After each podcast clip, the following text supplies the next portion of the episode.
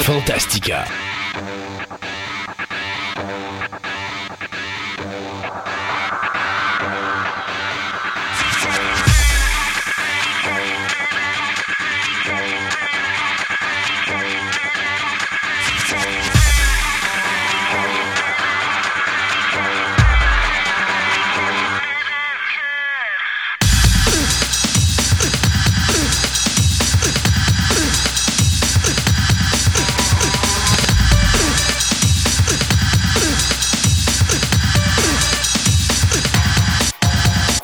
Alors que la météo nous annonce notre premier bordel de la saison 21-22, où est-ce qu'on annonce de la neige suivie de la pluie et du verglas, eh bien, moi et Sébastien, nous sommes présentement en studio à préparer cette dernière émission officielle de l'année de Fantastica, puisque l'émission, euh, la prochaine émission sera notre Christmas Carol, où est-ce que là, à ce moment-là, ça va être notre spécial de Noël, où est-ce que je vais vous parler des mais c'est un secret de Polichinelle. Je vous dirai ça en fin d'émission. Mais entre-temps, euh, moi, Christophe Lassens et mon comparse de travail, Sébastien Côté, on va être avec vous aujourd'hui avec une émission, je vous dirais, semi-spéciale, hein, Sébastien? Oui. Quand on s'en va vers Noël. Euh, et j'ai décidé de donner congé à tous nos chroniqueurs, euh, question qui se reposent, pour en revenir en force l'année prochaine. Et puis c'est toi puis moi qu'on va gérer cette émission-là du début à la fin. Et on va faire quelque chose de spécial parce qu'on va faire chacun, toi et moi, une chronique séparée en deux parties. Euh, moi, ce que je vais faire de mon côté, c'est que je vais vous parler des super-héros, donc l'univers des super-héros dans le domaine du cinéma. Dans la première partie, on va parler de ce que j'appelle le space opéra, donc des affaires comme Flash Gordon, Buck Rogers et compagnie. Et en deuxième, ben là, on ira plus dans le domaine science-fiction fantastique, où là, on va parler vraiment des, euh, des super-héros de Marvel ou de DC ou des babelles de même. Et toi, de ton côté, tu fais quelque chose de spécial. On essaye de quoi avec, euh, le, avec Oui. le monde? Là? On va faire une tournée historique euh, semi-virtuelle de la ville de Québec. Euh, C'est-à-dire que tu vas, euh, on va visiter la haute ville de Québec aujourd'hui et on va commencer le premier segment de cette visite-là en début d'émission. Et le deuxième segment, vous allez l'avoir en toute fin d'émission, où là, on va justement faire le tour de, des différents monuments de Québec et expliquer des petites anecdotes historiques que peut-être vous n'êtes pas au courant. En tout cas, moi, j'en ai appris beaucoup aujourd'hui avec Sébastien. Donc, euh, bien hâte que vous écoutiez ça.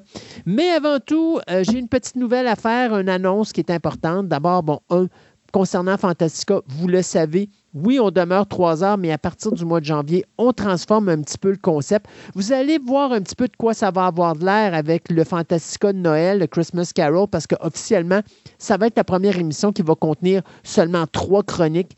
On va avoir un gros segment de nouvelles et on va avoir un segment de nouvelles express en fin d'émission avec une petite introduction où on va parler de sujets et d'autres. Donc, on va commencer ça probablement dans notre émission du Christmas Carol, mais à partir de janvier prochain, le concept de Fantastica va se dérouler comme ça. Donc, on modifie un petit peu la routine. C'est normal, hein, 4 ans et demi, euh, c'est le fun de changer un petit peu la drive. Donc, ça va être des chroniques un petit peu plus longues, euh, mais qui vont être tout aussi intéressantes. Il y en a qui vont, il y a des chroniqueurs qui vont venir plus souvent, il y en a d'autres un petit peu moins. On va y aller selon euh, leur, horaire de travail, parce que veut, veut pas, comme on l'a découvert dans la dernière année avec la COVID, euh, pour certains, c'est un petit peu plus compliqué parce qu'ils ont des enfants, sont pognés à la maison avec le télétravail, donc n'ont pas le temps qu'ils avaient avant euh, pour euh, faire les chroniques. Donc là, j'essaie d'aider tout le monde. Et moi aussi, puisque la deuxième annonce, ça me concerne. Euh, depuis les 15 derniers mois, j'ai runné à, une, vitesse effarante. Deux podcasts de front, sans oublier Mars au soir, sans oublier que je fais maintenant les nouvelles cinéma à toutes les semaines depuis maintenant 15 mois à Choc FM. Donc, euh, veux, pas, moi, je suis en train de me brûler également. Alors, j'ai pris la décision que 2022 allait être une année un petit peu plus relaxe pour moi. Et cette décision-là, ben, elle est prise. En réalité, elle ne touche pas Fantastica, mais elle va beaucoup plus toucher Programme Double, puisque Programme Double, au lieu d'être diffusé une fois ou deux semaines, bien, à partir de maintenant, je vais la diffuser une fois par mois. Donc, euh, vous allez avoir une émission par mois qui va être peut-être un petit peu plus longue dans, ce- dans certains segments, parce que je vais en profiter pour faire peut-être plus de recherches et étendre un petit peu le sujet. Mais ce que ça va faire, c'est que ça va me donner un petit peu d'air pour respirer parce que l'année 2021, pour moi, a été extrêmement chargée. vie familiale, il y a également vie professionnelle au travail où est-ce que j'ai eu un nouveau local que j'ai monté de toutes pièces, un magasin qui est doublement plus gros, donc plus difficile à, diriger. Donc, tout ça en sorte a fait que, ben, au mois de novembre, euh, mon système a commencé à m'envoyer des, avis de détresse pour dire que là, Christophe, le burn-out est à slack. côté. Ouais, slack. slack, mon homme. Alors, mon orgueil en a pris un coup, mais euh, j'ai comme dit, bon, écoute, j'ai une décision à prendre, c'est ou bien je ralentis quelque part et je continue à vous donner quand même un produit de qualité, ou à un moment donné, ma tête va juste faire boum, et puis là, je vais être obligé de tout arrêter. Ça ne me tente pas. Alors, j'ai pris la décision de ralentir un petit peu le programme double. Ce que ça va faire en sorte, ben, ça va, un, donner la chance à vous, les auditeurs de reprendre du retard parce que je sais qu'il y a beaucoup, beaucoup, beaucoup de gens qui sont présentement en. écoute, je pense d'après moi, ils ont six ou sept, si c'est pas huit émissions de Fantastica en retard, plus des programmes doubles. Ça fait beaucoup de stock à écouter. Puis je sais que vous aimez ça, écouter ce que je fais. Alors, euh, je vous donne un lousse comme ça en faisant une émission de moins par mois. C'est niaiseux. Vous allez dire, ouais, c'est juste une heure. Mais l'heure, des fois, peut faire énormément de différence, surtout quand ça va faire un 12 mois. Euh, donc, c'est quelque chose qui s'en va à partir de janvier. Fantastique, pas fantastique, mais programme double va être diffusé une fois par mois à l'exception de certains mois spéciaux où là, si mettons, je parle d'une quadrilogie, ben là, il y aura deux émissions dans le mois parce que là, je vais parler des quatre films dans le même mois pour trop, pas trop étirer ça. Mais sinon, il y aura deux films qui vont vous être présentés euh, par mois pendant un an. Puis après ça, ben, en 2023, je verrai où est-ce que j'en suis rendu et où est-ce que ma santé physique et mentale euh, sont rendues au niveau de mon énergie. Est-ce que mon énergie a repris le plein ou j'ai encore besoin d'un petit break? Mais pour euh, l'année prochaine, la question de me permettre de reprendre un peu le souffle, je me permets ici de ralentir un petit peu euh, la programmation de Programme Double. Donc, comme je dis, c'est très difficile pour mon orgueil. J'aime pas revenir en arrière. J'aime ça quand je fais quelque chose, y aller jusqu'au bout. Mais mon corps me dit le contraire, alors il faut que je ralentisse. Euh, on s'arrête le temps d'une, euh, de souligner un de nos commanditaires et de toucher à notre premier segment de nouvelles. Et après ça, bien, on va commencer avec ce premier tour d'horizon historique de la ville de Québec.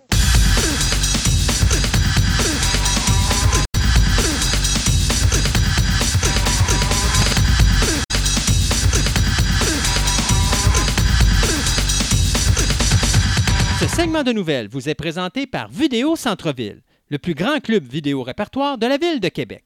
Vous aimez les monstres en caoutchouc, les fourmis géantes, les films espagnols, les sous-titres, les grands classiques, une vaste sélection de DVD de tout genre disponibles sous un même toit, soit au 230 Marie de l'Incarnation, Québec, ou encore vous visitez leur site web à vidéocentreville.com.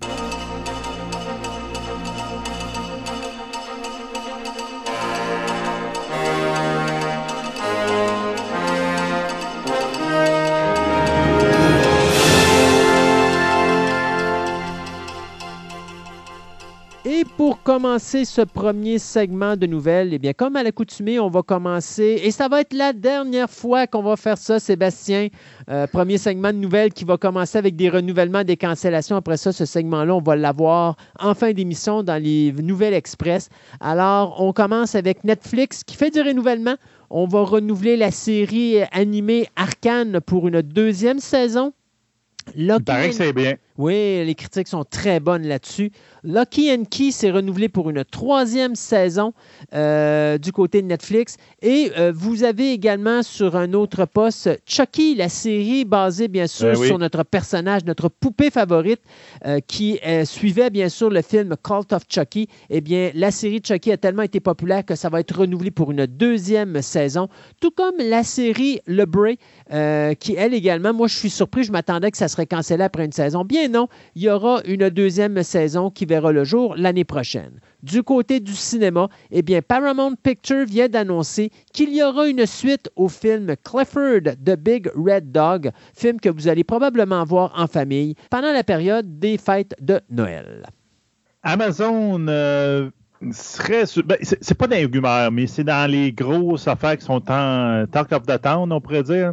Euh, Amazon euh, super content du, euh, des codes d'écoute, en fin de compte. Même si c'est un streaming, on peut parler de codes d'écoute pareil, de, de Wheel of Times. Malgré le fait que là, je suis rendu, je pense, au quatrième épisode qui est sorti, euh, je, suis de moins en moins emballé par la série. Et, je te dirais que ça sent que c'est des, des, briques, les livres de Wheel of Time. Surtout les derniers, ils vont au-delà de 1000 pages. Là, puis tu vois qu'ils cournent les coins ronds, ils, ils skippent des affaires. Ah, Mais ils n'ont pas le choix. Écoute, ils n'ont pas le choix. si tu veux faire une série. Euh, Et ça, ça fait botcher. En tout cas, on verra. C'est euh, c'est une première saison. Oui, il faut, faut, dire qu'Amazon Prime, oui, on fait des séries, mais c'est quand même des, univers dans lesquels ils se lancent pour la première fois, que ce soit ça ou Lord of the mm-hmm. Rings qui s'en vient là, euh, d'ici un à deux ans. 2022 euh, que ça va sortir Lord of the Rings. C'est ça. Donc, tu sais, veut, veut pas, c'est des gros morceaux qui prennent. Alors, il y a des, trial, des trial and error. Et puis, mm-hmm. écoute, Wheel of Time, présentement, a quand même des dizaines de millions d'écoutes à chaque épisode des dizaines et des dizaines, comme ils disent. Donc, les codes d'écoute sont excellents. C'est quelque chose qu'ils n'ont jamais vu jusqu'à présent. Donc, il faut croire que quelque part, les fans y trouvent un petit peu de. Ben, les gros fans, je te dirais, euh, de, la, série, je pense qu'ils sont en train d'être refroidis, mais ils vont garder ça avec le, reste du monde. Je te dirais qu'ils vont faire quand même quelque chose. Ils vont faire du ménage avec ça. Puis à date, ils n'ont pas scrappé la série, contrairement à, mettons, à Foundation, que là, regarde, oublie ça. C'est, comme j'ai dit, Foundation, c'était une très bonne science-fiction, mais une exécrable euh, adaptation, du monde d'Asimov. C'est épouvantable, c'est n'importe quoi. Mais c'est difficile de gérer des gros univers comme ça. Je veux dire, surtout littéraire. Tu sais, regarde Dune, j'ai vu Dune, euh, toi aussi tu l'as vu. Oui. Puis euh, j'ai c'est gros comme univers. Fait que c'est dur de mettre ça dans un produit comme un film de deux heures et demie ou des choses comme ça. C'est encore plus dur de faire, mettons, une. Tu sais, il aurait fallu qu'ils prennent chaque livre. Puis même encore là, dans The Wheel of Time, pour faire une saison, c'est quoi? C'est 10 épisodes la première saison? c'est quoi? C'est une coupelle de chapitres du premier livre? ça serait, euh, ça serait, je dirais, 100, 150 pages par, par épisode. Là c'est énorme. Il y a beaucoup de choses à dire. Donc, ah, c'est sûr qu'il faut qu'ils prennent les. Mais peut-être que c'était pas exactement le bon format de cet épisode pour faire la série, mais bon, c'est le budget qu'il y avait. Donc, Amazon se lance, est en, en, très, très grosse négociation avec BioWare présentement pour acheter les droits pour faire Mass Effect de TV Series. Donc, ça, encore là, il s'embarque dans une chose de gros, mais je te dirais que ça peut être le format peut être intéressant, ça fait la même. Donc là, ils sont en négociation. Ils l'ont, c'est très bien dit sur la place publique. Ils l'ont pas encore. Peut-être que quelqu'un peut les shifter puis les prendre à leur place. Mais en ce moment, c'est Amazon qui est en tête de liche pour embarquer là-dedans. Je te dirais, euh, parce que moi, je me, c'est pas, c'est pas une nouvelle qui arrive d'hier. Là. Je veux dire, c'est quelque chose que ça fait un bon bout de temps. Et d'ailleurs, euh, Henri là, ça vient du CEO. Là, ça vient du CEO. Mais Henri Cavill, si vous vous en rappelez, quand il a commencé à travailler sur The Wheel of Time, il a envoyé sur son Facebook euh, à un moment donné une photo sur laquelle il était il avait embrouillé un petit peu la photo, mais il était devant un scénario d'une adaptation d'un grand univers qui avait parlé et dans lequel il voulait participer. Et c'était justement euh, Mass Effect. Mass Effect, justement. Ah. Et d'ailleurs, il portait son casque parce qu'il faisait des tests au niveau numérique et tout ça. Donc, moi, je pense qu'on est dans les dernières lignes de signature. C'est juste des ajustements et tout ça. Mais Mass Effect, pour ceux qui ne savent pas c'est quoi, c'est le Star Wars ou le Star Trek du monde du jeu vidéo. Mhm. Donc, ah, c'est énorme comme monde de science-fiction. C'est bon, c'est très bien fait. Là. Exact. On s'entend que l'histoire, dans le fond, il y a un moment donné, ils, ont dérapé, là, mais tu prends l'univers, c'est unique, et ça ferait tellement une belle science-fiction. Là. Oh, j'aimerais ça. Et ce qui restera à voir, c'est est-ce qu'ils vont prendre les personnages connus de Mass Effect ou est-ce qu'ils vont partir dans leur direction dans l'univers de Mass Effect? Moi, personnellement. Moi, j'ai l'impression que j'irai ailleurs, moi. Oui, moi, exactement. Si tu veux pas te faire ramasser euh, par les fans, moi, je créerai un nouvel univers à travers. Fait que tu peux entendre parler de tes personnages, genre Shepard. Tu peux le voir apparaître mais tu suis une autre histoire totalement différente. Ça va être le fun pour les gens qui ont joué au jeu Mass Effect et qui ne veulent pas revivre ce qu'ils ont vécu. Puis en même temps, ça va enlever, tu sais, pas refaire l'erreur de Star Wars, enlever la pression exactement, puis se concentrer sur un nouveau produit, euh, sur un univers qui est tout à fait euh, extraordinaire. Euh, moi, je vais continuer avec Netflix parce que Netflix vient d'en annoncer une très belle nouvelle parce que, euh, écoute, c'est la période des fêtes de Noël. Netflix va briser le cœur de leurs fans parce que les gens, non, les gens viennent d'apprendre que la Casa de Papel, c'est terminé. La série 5 finissait la série. Il n'y en a plus de Casa de Papel et donc vous êtes un fan, vous avez le cœur brisé. Mais non, Netflix est allé chercher le Père Noël et ils vous ont annoncé qu'il y aura un spin-off qui va être tourné sur le personnage de Berlin. Donc, euh, on ne sait pas si ça va être encore l'acteur euh, Pedro Alonso qui va prêter ses traits au personnage, parce que là, la série, elle, ce qu'elle ferait, et elle serait disponible dans les alentours de 2023, eh bien, elle va raconter les premières années du personnage d'Andrés de euh, Fonolosa euh, en tant que braqueur. Donc, c'est un spin-off. Ça va se passer donc euh, avant la Casa de Papel, mais bon, il restera à voir où est-ce qu'on va s'en aller avec ça. On n'a pas d'acteur de signer encore ou des choses comme ça, mais au moins, c'est une bonne nouvelle pour les fans de la Casa de Papel. Vous allez avoir quelque chose. Cet univers-là va se poursuivre. Ça n'arrêtera pas avec la fin de la série. Bon, on a finalement mis la dernière clou dans le cercueil, donc la fameuse série euh, Rangers of the New Republic, donc l'espèce de spin-off de Mandalorian qui était supposé de mettre en grande vedette euh, Gina Corano euh, dans le rôle de Cara Dune, ben, on avait mis ça sur une tablette parce qu'au moment que Gina Carano a ouvert sa trappe sur Internet, elle a fait des, affaires euh, controversées. Elle a dit des affaires controversées qui n'a pas plu à Disney, mais pas tout. Donc, on avait mis ça sur une tablette. les fans espéraient beaucoup que ça revienne avec quelqu'un d'autre, un, nouveau casting, n'importe quoi, même si John Favreau avait dit que non, je ne recasterai pas ce personnage-là, oubliez ça.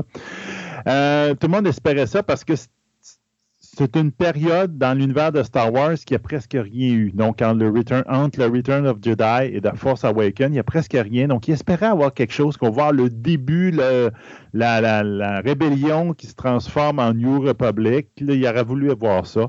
Et ben, dans un sens, c'est malheureusement, ils viennent d'annoncer, le CEO vient de dire Ah non, non, ce projet-là, on va tout prendre les idées, tout ce qui avait été écrit, on va shooter ça dans le Mandalorian puis dans Boba Fett, de faire la même.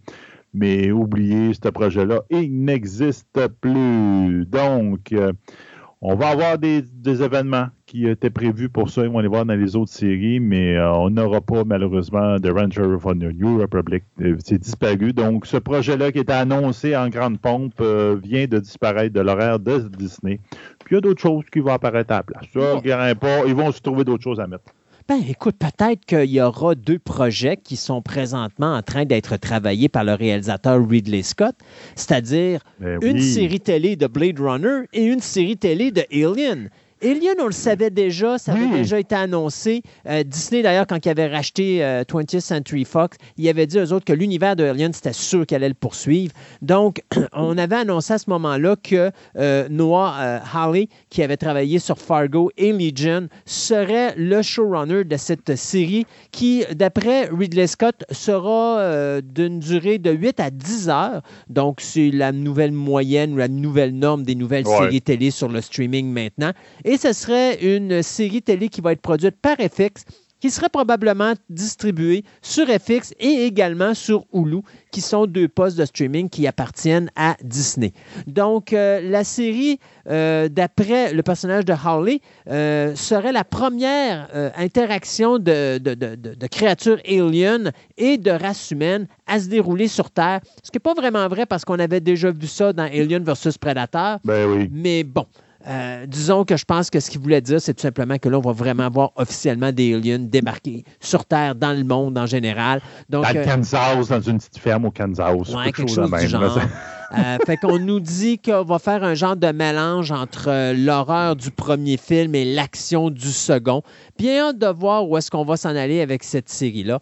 Et de l'autre côté, euh, et ça, moi, ça, c'était ma surprise lorsque grosse surprise. Ridley Scott a tout simplement dit ben, je travaille sur un concept d'une série télé d'environ 10 heures de Blade Runner. Et là, c'est comme, OK, on a déjà écrit le scénario du pilote, OK, et on a même construit la Bible. Qu'est-ce qu'une Bible? Ben, la Bible, au niveau euh, d'une série télé, c'est euh, on, décortique la série au complet, puis vous mettez ça dans un monument. Donc, c'est quoi les règlements de la, ville où ça se passe? Euh, y a-tu des policiers? C'est quoi les, le, passé des personnages? C'est quoi que tu as le droit de faire? C'est quoi ce que tu n'as pas le droit d'aller? Exactement. Donc, à ce moment-là, la Bible, le showrunner va avoir ça entre les mains, puis lui, il va voir les scénaristes, puis là, les scénaristes, vous avez le droit de faire ça, puis vous n'avez pas le droit d'aller là, vous avez le droit d'aller dans cette direction-là et pas de faire ça. Donc, ça, c'est écrit, le scénario du pilote est écrit. Euh, là, de ce qu'on a compris, c'est que Ridley Scott est en train de faire le tour des différentes compagnies pour vendre le sujet. Moi, d'après moi, la première compagnie, il faut qu'elle aille voir, ça va être bien sûr Warner Brothers. Hein, il n'y aura ben pas le choix. Mais euh, c'est quelque chose qui va se rajouter à l'adaptation euh, en série animée de Blade Runner Black Lotus, qui est présentement diffusé sur Adult Swim euh, aux États-Unis depuis le 14 il paraît que c'est bien. Ouais. Je ne l'ai pas vu, mais il paraît que c'est bien. Les critiques sont bonnes. Les critiques sont excellentes. J'ai vu quelques extraits visuels. Le look, le visuel. Ah, le look est écœurant, il paraît. Là. C'est vraiment génial. Donc, Blade Runner, fait par Ridley Scott, vendu pour moi. J'espère que c'est lui qui va être en arrière de ce projet-là, plus que juste être euh, un producteur. J'aimerais bien qu'il soit vraiment en arrière pour garantir que euh, ce qui s'est passé avec euh, Blade Runner 2049 que j'ai pas détesté à 100%, mais qui a, tant qu'à moi, détruit tout l'aspect magique et l'aspect mystérieux du premier film de 82, euh, ne se répète pas. J'aimerais ça revenir à cette ambiance mystérieuse, cette ambiance un petit peu, on vous donne pas de réponse, on fait juste, c'est vous qui déterminez. Ouais, c'est ça, c'est vous qui déterminez un petit peu euh, où est-ce qu'on s'en va avec cette série-là. Puis vous tirez vos propres conclusions de ce qu'on vous présente. J'aimerais bien mieux ça que de me faire dire d'en face, ben telle affaire, c'est telle affaire, puis telle affaire, c'est telle affaire. Je suis tellement tanné de me faire donner des réponses tout le temps. Euh, trop évidente. J'aime ça quand il laisse ça ambigu, puis que c'est toi qui décides la direction, un peu comme genre Total Recall. Est-ce qu'effectivement Arnold euh, a été lobotomisé sur sa chaise, ou est-ce qu'il vivait véritablement cette histoire-là? C'est vous qui le décidez à la fin du film. C'est pas, on vous le dit pas. Moi, j'aime ça. Mais il y a d'autres personnes, c'est au contraire, ils aiment ça. C'est pareil comme le film Ronin où tu ne savais pas la maudite valise, qu'est-ce qu'il y avait dedans, puis il y a du monde qui sortait du cinéma, puis il était en joie le vert parce que tu ne savais jamais ce qu'il y avait dans la maudite valise que tout le monde courait après. Oui, ou encore. Il y en a comme toi qui aiment ça, le mystère, puis il y en a qui c'est au contraire. non, non, je veux voir, là, oui, euh, Donne-moi toute l'info. Mais, tu te rappelles le film de Christopher Nolan avec euh, Leonardo DiCaprio? Tu te rappelles de Inception? Inception, où est-ce qu'il fait rouler la. La toupie. Ouais, la, toupie. qui fait de vin. Elle a-tu arrêté de tourner? Es-tu tombé ou est pas tombé? Tu sembles la voir commencer à shaker à la fin. Fait que tu te dis, oh, puis il te coupe ça là c'est quoi? Moi, j'aime ça parce que c'est toi qui décides. Oui, c'est ça qui est le fun. C'est ça, c'est ça, c'est ça qui est le fun. Toi, c'est Il y en a qui n'aiment pas ça. Ben, écoute, on sait que Guillermo del Toro, son petit rêve, on s'entend, c'est un projet passion. Là, il y en a plein. Lui, chaque fois qu'il tape dans n'importe quoi, il, capote sur tout ce qu'il fait. Là. Mais son petit, son petit bébé, son affaire qu'il aimerait ça faire, c'est At the Mountain of Madness. Il y a 15 ans, il a écrit un, un, screenplay avec un de ses amis, je me rappelle plus, c'est Matthew Robbins, pour dire, regarde, voici ce que c'est. En 2006, il y avait eu l'idée, c'était supposé de se faire par Warner Bros. Jusqu'à ce que Warner Bros. se rende compte que, ah, finalement, une histoire de Lovecraft avec des fous, puis de même, euh, ça nous intéresse pas. Puis un peu plus tard, Universal Pictures avait été intéressé là-dedans. Il avait même engagé Tom Cruise pour travailler là-dedans. Mais quand ils ont dit, hey, on veut en faire un PG-13 action blockbuster, Danny Toro, il a fait, non, no way. Mm-hmm. puis il était parti de son bord. Donc, ça, revient tout le temps. C'est ça la même. C'est juste que là, ce qui est intéressant comme nouvelle, c'est que dans un podcast euh, qui s'appelle euh, Fangoria, euh, donc un de nos collègues, c'est un podcast sur l'œuvre de Stephen King, il avait eu la chance de parler avec Del Toro puis de Jean José. Puis à un moment donné, il shoot l'idée L'affaire a dit Hey, euh, avec toutes tes relations que tu as avec Netflix présentement, euh, tu penses-tu que tu aurais une chance à un moment donné de revenir sur ton fameux projet de euh, At the Mountain of Madness? Et il a comme ouvert une porte, là. Il a dit Ben, c'est sûr que je veux le faire. Mais là, là, je suis en train de. Donc, je suis en train de réécrire mon scénario d'il y a 15 ans, parce que dans le temps, je l'avais écrit avec un but, un blockbuster au cinéma. Donc là, je, je veux l'adapter à un autre format plus moderne. Tu sais, il dit pas streaming, il dit pas Netflix, mais il dit, je suis en train de l'adapter à un format plus moderne où je peux ramener des scènes que j'avais mis de côté parce que ça faisait pas l'affaire du blockbuster, puis des scènes d'action, des affaires que j'avais mis là pour faire du blockbuster, puis je me dis, ils sont pas nécessaires. Je vais les mettre autrement. Et donc, là, tu vois que le gars, là, il est en train de travailler sur un projet qui veut probablement pitcher à des streamings. Et avec sa grosse association avec Netflix, puis Netflix qui adore ce genre de projet-là à la Stranger Things, le fun même, là, ah, je pense qu'ils vont se garocher dessus. Donc, je te dirais, on s'en va tranquillement pour avoir quelque chose là-dedans. Pour ceux qui ne savent pas, At the Mountain of Madness, c'est une histoire de H.P. Lovecraft. Euh, ça se passe en Antarctique, une expédition qui est envoyée là-bas, puis ils trouvent quelque chose qu'ils ne sont pas posés de trouver. Donc, il y a une, ancienne civilisation, il y a quelque chose qui se passe en Antarctique qui remet complètement euh, l'univers, ben, leur univers en question, de la même. C'est excellent. Moi, j'ai plus lu, moins le roman, j'ai plus lu comme un un scénario qui a été fait pour le jeu de rôle qui est comme The Return of a Mountain of Madness, mais qui revient sur tous les événements. Puis c'est comme une deuxième expédition qui est envoyée pour voir c'est quoi qui s'est passé. Puis là, tu comprends toute l'histoire là-dedans. Puis c'est ah, c'est c'est une belle histoire et je vois Del Toro là-dedans. ça serait un beau voyage. Et j'aimerais mieux l'avoir en streaming qu'au cinéma parce qu'au cinéma, tu vas avoir la censure qui va te tomber dessus. C'est ça. C'est pour ça euh, qu'il avait adapté le scénario. exact. On dirait qu'il peut revenir à ce que lui, ça y tente. C'est ça. Alors qu'au streaming, tu peux aller où tu veux parce que pas, il est pas. Je pense que le streaming, à ma connaissance, je crois que le streaming n'est pas encore. Euh, je pourrais dire, géré par des compagnies de censure. Donc, tu sais, c'est pas comme EMC qui va présenter un poste à la télévision comme Walking Dead où là, ils, ils ont poussé loin EMC avec Walking Dead, mais à un moment donné, ils ont poussé trop loin, puis là, les gens, ils ont comme réagi, puis là, la censure leur est tombée dessus. Mais dans le streaming, tu peux faire ce que tu veux. sais, même ben si les gens chialent, ben écoute, c'est parce que tu payes pour. Et puis il y a des moyens. C'est ça, rien qu'à pas le regarder. T'as pas le regarder. Alors qu'un film au cinéma, tu es obligé d'avoir un certain censure pour dire ben le film il va être commercial, il faut que je fasse de l'argent pour le rentabiliser. Exact. Sinon, il, est coté, euh, il est coté X, fait que tu peux pas aller le voir. Euh, tu sais, il, va, il peut être diffusé, mais tu n'as pas le droit de le publiciser. Puis euh, les gens sont avertis que c'est un auditoire majeur. Puis tu es en bas de 13 ans, tu rentres pas dans la salle, etc. Alors que le petit jeune de 13 ans, excuse, là, il pogne son sel, ton Netflix, puis regarde, il l'écoute. exact. Donc à ce moment-là, tu n'as pas cette barrière-là. Ouais. Moi, je vais finir notre premier segment de nouvelles avec Renfield. Renfield, ben oui. vous rappelez-vous, c'est qui Renfield? Bien, c'est le serviteur du comte Dracula. Euh, donc, c'est Nicholas Holt qui va euh, camper le rôle du fameux serviteur du prince des ténèbres. Mais la nouvelle qui m'a amusé là-dedans, c'est de voir Nicholas Cage apparaître comme Dracula. Alors, après avoir essayé de mettre la cape de Superman, puis il est juste il est juste tombé à terre parce qu'il a découvert. Avec les cheveux longs, là. Oui, c'est ça. Il a découvert qu'il n'avait pas de pouvoir euh, télépathique qui pouvait lui permettre de voler dans les airs.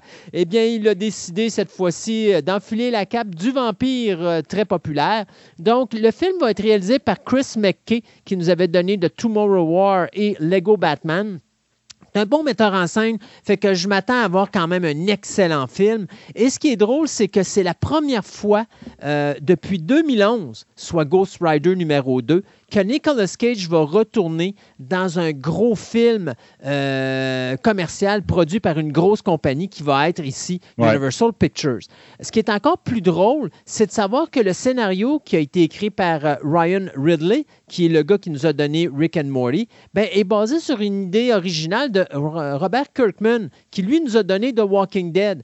Donc, tu as une bonne équipe en arrière de ça. Et en plus, on vient de signer l'actrice euh, Auk Wakfina, qui, euh, elle, jouait dans Sanchi and the Legend of the Ten Rings et qui a fait la voix également dans Raya and the Last Dragon. Donc, cette actrice-là qui va se joindre à Nicolas Cage et Nicholas Holt pour jouer dans le film Renfield, qui euh, va être, comment, on nous dit que ça va être décrit comme une genre d'aventure moderne euh, avec une tonalité un petit peu amusante, où est-ce que le personnage justement de Hawk Wafina va se joindre à Renfield pour se battre contre le roi des vampires. Donc, le tournage devrait débuter au début de l'année prochaine en Nouvelle-Orléans avec une sortie en salle soit à l'automne, dépendant s'il n'y a pas de problème avec la COVID, ou au, euh, dans le courant de 2023. Donc, Renfield, ça s'en vient au cinéma avec nul autre que l'homme qui nous a habitués à être dans des films indépendants et dans des nanars, Nicolas Cage, de retour sur le grand écran. On s'arrête le temps de chronique, donc on s'en va à notre première tournée historique de la ville de Québec avec Sébastien et on va également avoir le premier segment euh, concernant euh, l'histoire des super-héros au cinéma et on vous revient en milieu d'émission avec le deuxième segment des nouvelles.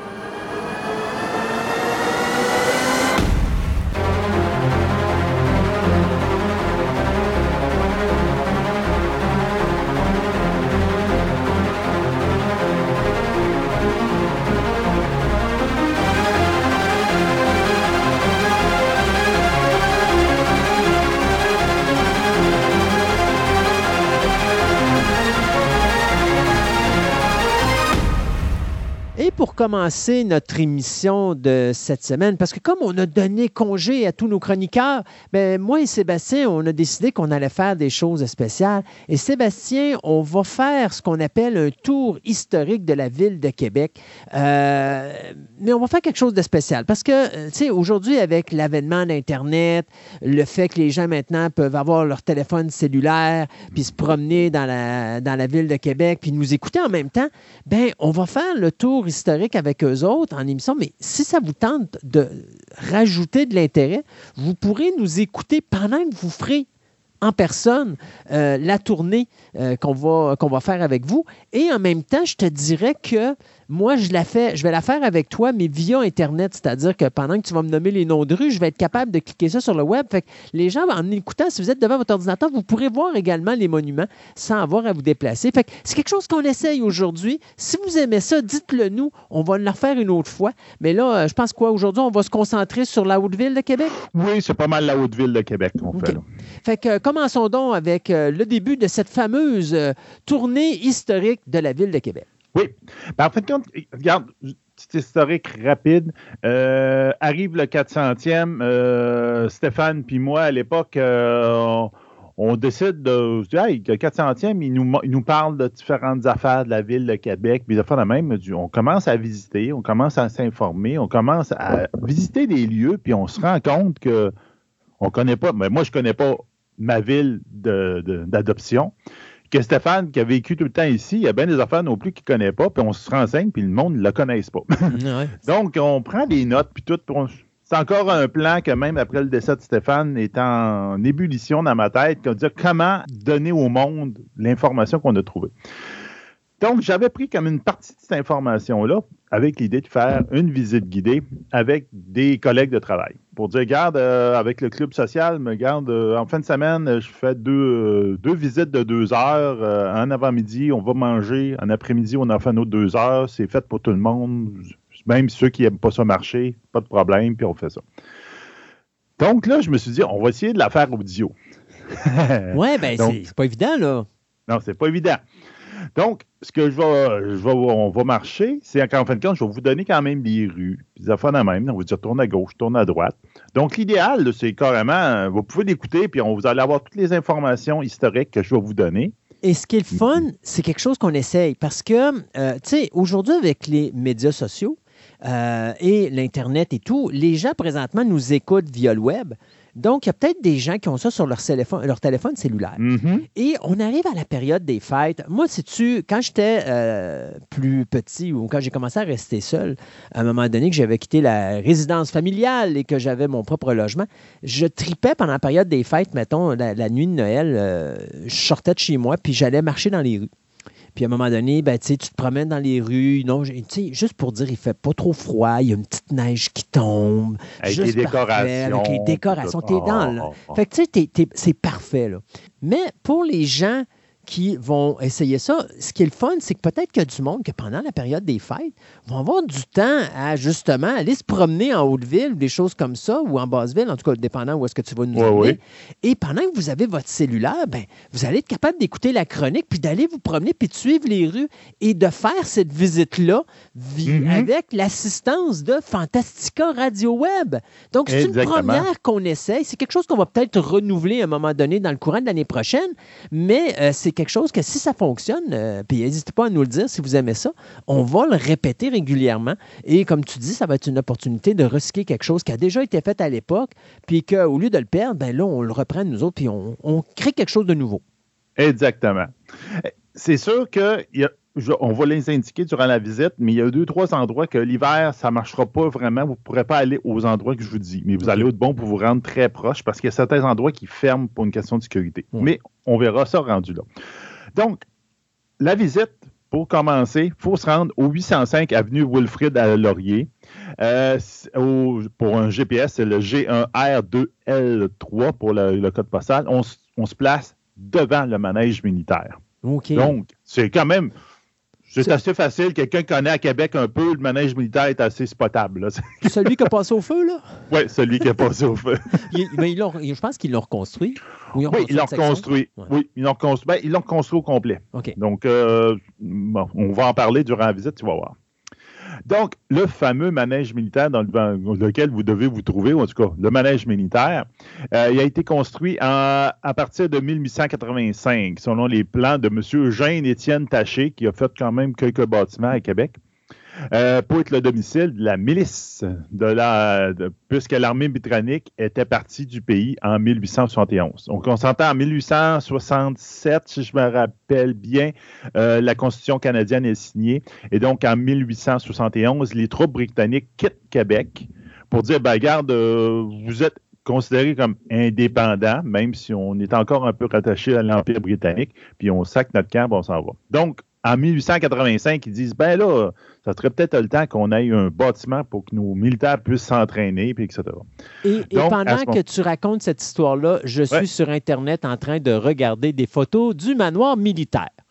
Il est super beau, le Ouais. manège militaire. Donc, euh, ça a pris quand même, quand même plusieurs années, mais en 1987, il décide que c'est un lieu de monument historique du Canada. Donc, c'est un, c'est vraiment un, un bâtiment, lieu historique national du Canada, du manège militaire de la Grande Allée. C'est comme ça qu'il est appelé. Et c'est le seul manège militaire reconnu ainsi au Canada.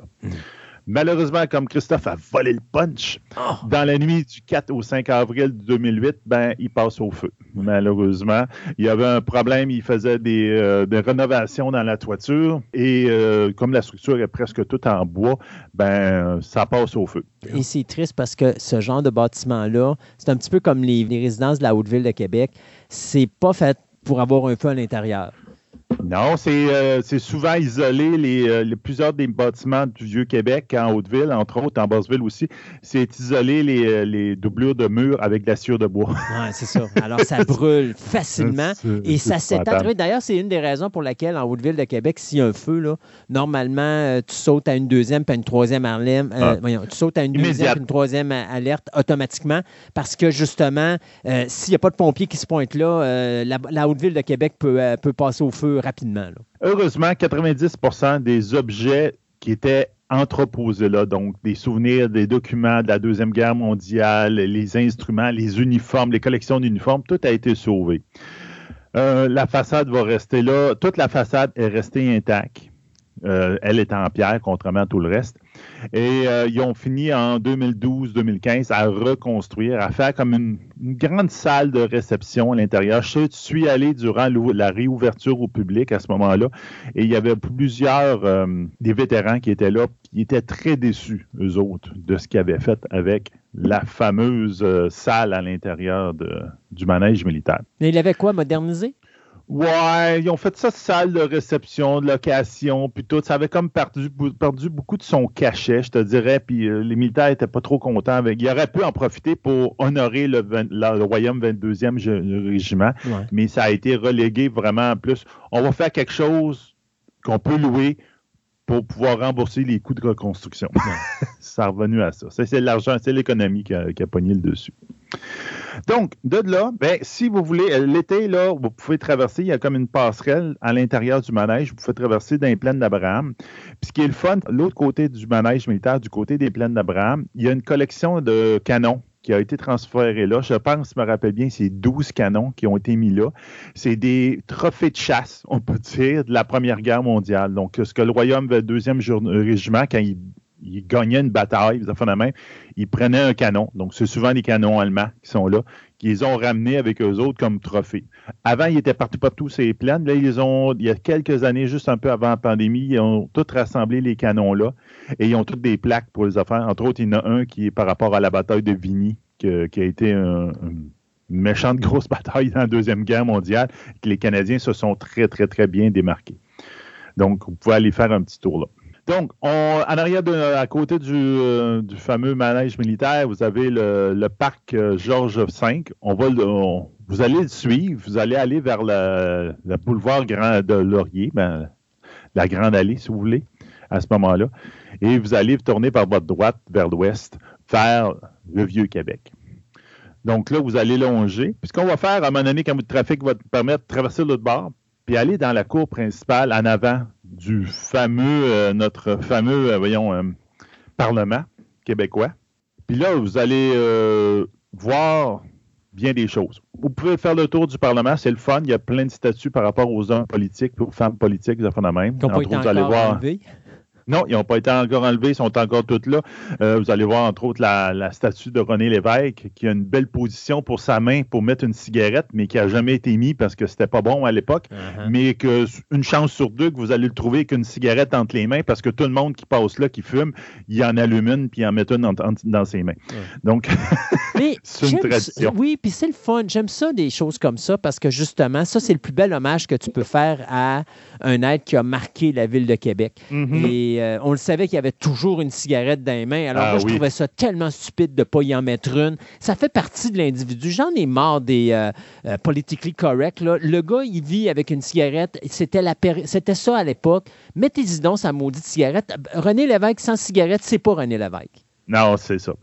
Puis sur la façade principale, vous allez voir, il y a plein de, statues dans la façade comme telle de personne historique, etc. Vous allez voir, il y a une belle pancarte qui dit euh, telle personne est là, tel personnage est là, etc.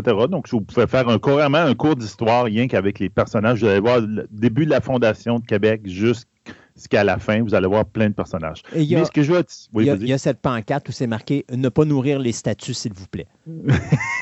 oui, ils sont bien gourmands. Il faut faire attention, sinon ils vont tout avoir des bedaines puis ils vont tomber en bas. C'est ça. Euh, ce qui est intéressant, c'est que pourquoi je vous amène là particulièrement, avant, c'était sur le bord du trottoir, sur le long euh, de, la, euh, de, la, rue. Mhm. Mais maintenant, ils l'ont mis, ils l'ont déplacé, ils ont faussé un peu les chiffres, ils l'ont mis carrément en face de l'entrée principale dans, le pavé. Il va y avoir une plaque ronde qui est à terre, puis c'est marqué kilomètre zéro. Ça, c'est le kilomètre zéro de Québec. Quand on voit sur l'autoroute Québec 15 km, ben, le zéro, il est là. Ah oui, OK. Il est officiel, il est dans le plancher. Wow. Puis c'est vraiment le kilomètre zéro. C'est juste qu'ils l'ont déplacé à peu près de 200 mètres, je te dirais, du bord de la rue. Puis ils l'ont mis quand ils ont refait toute l'entrée principale. Ils l'ont encastré dans, en avant de l'entrée principale. C'est quand même intéressant. C'est le centre, le point central de la ville de Québec. Oui, c'est ça. Techniquement, c'est ça qui est considéré comme Québec, c'est là. Québec. On parle beaucoup de Québec comme quoi que c'était le Gibraltar d'Amérique. Le Gibraltar d'Amérique, on s'appelle le détroit de Gibraltar, c'est la Méditerranée. C'est l'endroit où, euh, à l'entrée de la Méditerranée, l'espace est tellement restreint que justement, il y a la forteresse de Gibraltar, que tu peux tirer du canon là-dessus. En tout cas, tu peux défendre la Méditerranée au complet de là. C'est pour ça qu'on l'appelle un peu le Gibraltar d'Amérique, Québec, parce que le fleuve se rétrécit tellement là que c'est facile à défendre puis empêcher le monde de passer. Sais-tu, c'est qui qui a donné ce terme-là à Québec? Euh, non. C'est un auteur britannique célèbre, Monsieur Charles Dickens. Ah! Donc, c'est le monsieur qui a écrit justement nos fameux fantômes de Noël, ben etc., qu'on va écouter tous dans le temps de Noël. Ben, c'est Charles Dickens qui, en 1842, vient faire un tour à Montréal et à Québec. Et après son voyage, écrit un ouvrage qui s'appelle The American Notes et à l'intérieur parle de Québec comme étant le Gibraltar de Québec. Donc, c'est lui qui donne ce terme-là qui est fait compte d'être utilisé après ça le reste du temps. Alors, euh, est-ce qu'il considérait qu'on était des Scrooge? Non, je ne penserais pas. Mais il avait beaucoup, beaucoup aimé la ville de Québec. Il avait, lui, ça tombait dans son, dans son œil, je dirais, d'auteur, ça même. Ça a peut-être fait foisonner son imagination. On était dans ses goûts. C'est ça. Donc, revenez sur euh, la fameuse Grande Allée, ou encore le boulevard Saint-Louis, s'il change de nom dans ces eaux-là, puis aller, aller, vers la porte euh, euh, des, murailles de Québec. Juste avant de rentrer à travers les murailles de Québec, sur la rue Saint-Louis, regardez à votre droite, donc à la droite de la rue, vous allez voir la croix du sacrifice. Donc, la Croix de sacrifice, c'est un monument qui a été créé là pour honorer justement les morts de la Deuxième et la Première Guerre mondiale. Mais la chose que je trouve le plus intéressant là-dedans, c'est que c'est aussi l'emplacement de la première véritable patinoire de hockey à Québec. La patinoire de quoi? La, patinoire de hockey à Québec. Ah, la toute première a été faite là. Ça s'appelait le Québec Skating Club à l'époque. Euh, puis a été construit en 1892. Donc ça, c'était avant qu'ils mettent la croix. Oui, c'est ça. Euh, même que c'était l'équipe, les Bulldogs de Québec, qui jouait là. Donc, ben c'était une équipe de la Ligue nationale de Québec qui a joué, eux autres, qui ont joué de 1890. Donc, ils ont commencé l'existence deux ans avant qu'ils construisent la patinoire jusqu'en 1920. Puis, ils ont gagné la Coupe Stanley en 1912 et en 1913. Et ceux qui disent que les Nordiques n'ont jamais gagné la Coupe Stanley, vous avez raison, mais on l'a eu à Québec. On l'a eu à Québec, pareil. En 1920, ben, ils sont partis, puis ils sont devenus les Tigers à Hamilton. Donc, l'histoire se répète. Ah oui, exactement. Mais euh, à cette époque-là, les partis étaient extérieurs. Non, était intérieur. OK, donc on avait, à cet endroit-là, il y avait un stade, ben, un stade, entre guillemets, là. On avait une, patinoire, fermée. OK. C'est ça. Donc, c'est vraiment la vraie, vraie patinoire. On s'entend qu'avant ça, il y avait des patinoires extérieures et tout, mais elle était vraiment fermée. Euh, l'édifice va brûler en 1918. Il ne sera jamais reconstruit. Puis c'est en 1924, donc six ans plus tard, que la croix que vous voyez présentement a été construite pour honorer les disparus des guerres mondiales. Y a-tu euh, aussi un petit segment où est-ce que Sigi, la patinoire des boules de l'ex-patinoire des boules de Québec? Non, malheureusement.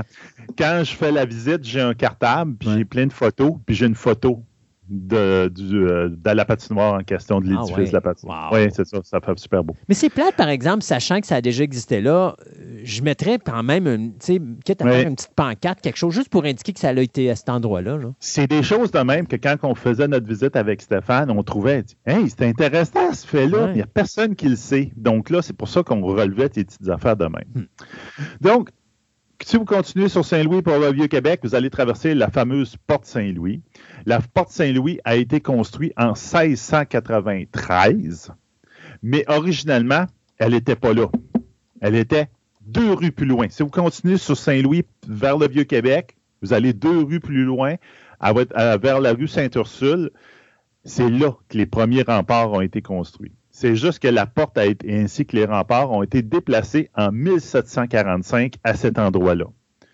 Mais ben, pas malheureusement, c'est en 1878, ils l'ont défait au complet, puis ils l'ont agrandi pour laisser passer les autos. Parce qu'avant, là, c'était, on entend, c'était un ouvrage défensif.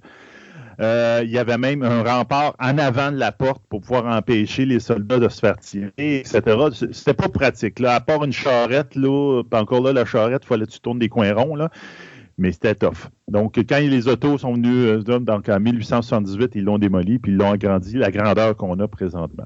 Est-ce qu'il reste des, des morceaux de la vieille porte d'origine, quelque part un peu plus loin, justement, deux rues plus loin? Non, ils ont vraiment tout Il ne reste plus rien. Ben, il y, a des, il y, a des, marqueurs qui existent. On va essayer d'en parler plus tard dans la visite, mais la visite, euh, déjà là, ça prend beaucoup de temps. Et euh, il y a quelque chose, il y a un il y a un petit segment de l'ancien rempart qui existe. Ça, on va en parler. Tout de suite à votre gauche, quand vous traversez la porte, quelque chose de très intéressant, c'est le monument de la conférence de Québec. Le monument de la conférence de Québec, il y en a eu deux, en 1943 et 1944. Qu'est-ce que c'était les fameuses conférences? En fin de compte, c'est durant la Deuxième Guerre mondiale, il y a une série de réunions stratégiques qui se fait à travers le monde. Il y en a eu en Russie, mais il y en a deux qui se sont passés à Québec. Donc, le 10 au 24 août 1943 et du 11 au 16 septembre 1944. Quelle est l'importance de tout ça? Ben, c'est des réunions stratégiques et donc, surtout celle de 1944, ils préparent le fameux débarquement de Normandie. Donc, à ces, ces, euh, réunions-là, on a notre ami Winston Churchill et M. Franklin euh, Delano euh, Roosevelt, donc le président des États-Unis et le premier ministre de l'Angleterre, qui viennent se réunir, puis viennent de discuter pour savoir comment qu'on va faire pour arrêter la maudite Deuxième Guerre mondiale. C'est là qu'ils prévoient tout le débarquement de Normandie. Sur les photos, vous allez voir plein de photos qui existent avec ces personnages-là historiques qui, ont pris des photos à Québec, au vieux château. Ils ont pris au vieux château, euh, au château de euh, Frontenac. C'est là qu'ils ont fait les conférences. Mackenzie King est tout le temps sur les photos, mais Mackenzie King n'a jamais participé au délibéré comme tel, pour la simple et bonne raison que si on avait donné une place prédominante au Canada à ces euh, débats-là, ben d'autres pays comme euh, le Japon, euh, ou la Russie, finalement, ils auraient voulu avoir des places beaucoup plus prédominantes parce qu'ils disent. puis en plus, ben, le Canada à ce moment-là est encore fait partie encore du Dominion des Anglais. Donc, même Winston Churchill, j'ai fait de garde, le Canada, moi, je parle pour le Canada. Mais oui, euh, Mackenzie King a toujours dit qu'il aimait mieux ce rôle-là, de faire un petit organisateur qui n'assiste pas aux grosses réunions, mais que quand la grosse réunion est terminée, il faisait un peu l'arbitre entre Churchill et Roosevelt, qui avait deux caractères très forts, puis qui se trustaient plus ou moins, même à l'époque. Donc, il aimait ça, ce petit jour-là. Petit encore, pour euh, historique, euh, le sergent-major Eugène Émile Couture, un bon Canadien français, donc un militaire canadien français, pendant une, la je pense c'est la deuxième rencontre, trouve une valise au château Frontenac, la ramène chez eux, il ouvre la petite valise, il trouve plein de documents avec des plans de, la France, etc., marqué Top Secret dessus. OK. Fini par mon année, il dit il essaie de rejoindre le monde, puis tout, puis il n'est pas capable de rejoindre personne. Là, il, parle à son supérieur puis il dit Hey, j'ai trouvé ça. Là, il dit Hey, il a dit le brandement de combat est au château Frontenac présentement. Ils ont perdu une valise diplomatique qui contient les plans du débarquement de Normandie. Oh, Donc, tu fermes ta gueule, tu es mis au secret jusqu'à ce que ça se fasse. Donc, tu n'as pas le droit de parler avec personne, rien. Il y a plusieurs mondes qui pensent que c'est une rumeur, mais le fameux Eugène Émile Couture, c'est drôle il n'a jamais quitté la ville de Québec ou il n'a jamais participé vraiment au combat durant la Deuxième Guerre mondiale, mais il a été honoré d'une croix pour service rendu à la nation par le gouvernement britannique. OK. Donc, tout le monde pense que, ouais, ça n'a pas été officialisé, cette histoire-là, mais ce gars-là, il n'a pas gagné sa, sa petite médaille pour rien. Oui, exactement. Donc, vous pouvez en prendre, vous pouvez en laisser, mais ça fait une belle anecdote que tu te fais compter souvent au château Frontenac. si vous tournez à droite, justement, tout de suite après la porte Saint-Louis, vous allez voir la, euh, la rue, euh, excusez, la rue de la Citadelle, la côte de la Citadelle que vous allez avoir juste en face du monument que je viens de vous parler. Donc, vous, vous montez vers la Citadelle. À votre droite, vous allez avoir ce qu'on appelle euh, la, caverne, euh, la caserne Dreadnought, je me rappelle bien. C'est super visible, c'est encore un bâtiment militaire. Là, il y a une, guérite à l'entrée, c'est comme un, C avec une petite entrée barrée. À côté, vous allez voir une roche, une grosse roche avec une plaque dessus. C'est super intéressant parce que cet endroit-là, c'est un lieu de mémoire, de mémorial pour les Québécois, les Canadiens, et les Américains. Il y a des Américains qui, quand ils viennent à Québec, ne peuvent pas ne pas aller là. Ça fait partie de l'histoire américaine. C'est le lieu où a été enterré initialement le général Montgomery. Qui est le général Montgomery? C'est qu'en 1775, il y a plusieurs colonies britanniques euh, d'Amérique du Nord, en fin de compte, qui déclarent leur indépendance. Donc, ils déclarent l'indépendance de la Grande-Bretagne et ils deviennent, ils vont devenir, on pourrait dire, les États-Unis d'Amérique. À ce moment-là, ils font beaucoup appel aux Canadiens, ben en tout cas, ce, qui va devenir les Canadiens à ce moment-là, la Nouvelle-France, pour dire Hey, joignez-nous à nous autres contre la Révolution, contre les, euh, Britanniques, qui qu'elle est dehors. Mais on n'embarque pas dans cette histoire-là, puis en fin de compte, de Province of Québec, à ce moment-là, demeure fidèle à la Grande-Bretagne. C'est pour ça que le 13 novembre 1975, 1775, là, le général Montgomery et ses troupes montent à Montréal, capturent Montréal. Donc, Montréal devient, entre guillemets, américain. On s'entend, c'est pas vraiment les, États-Unis ne sont pas vraiment formés encore ou quoi que ce soit, mais on peut considérer que ça devient la propriété des Américains. Même le gouverneur Carleton, qui, était, qui gouvernait Montréal, se sauve puis s'en vient à Québec.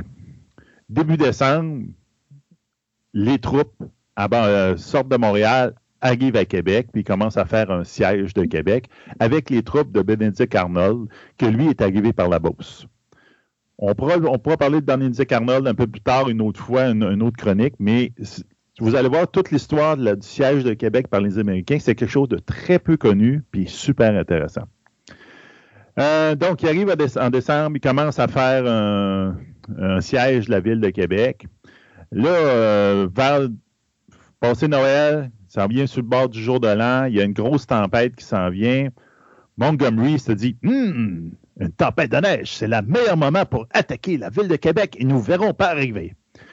Hmm, puis en plus, euh, ben, une partie de mon armée, c'est des mercenaires. Et, euh, ben, leur contrat finit le 1er janvier.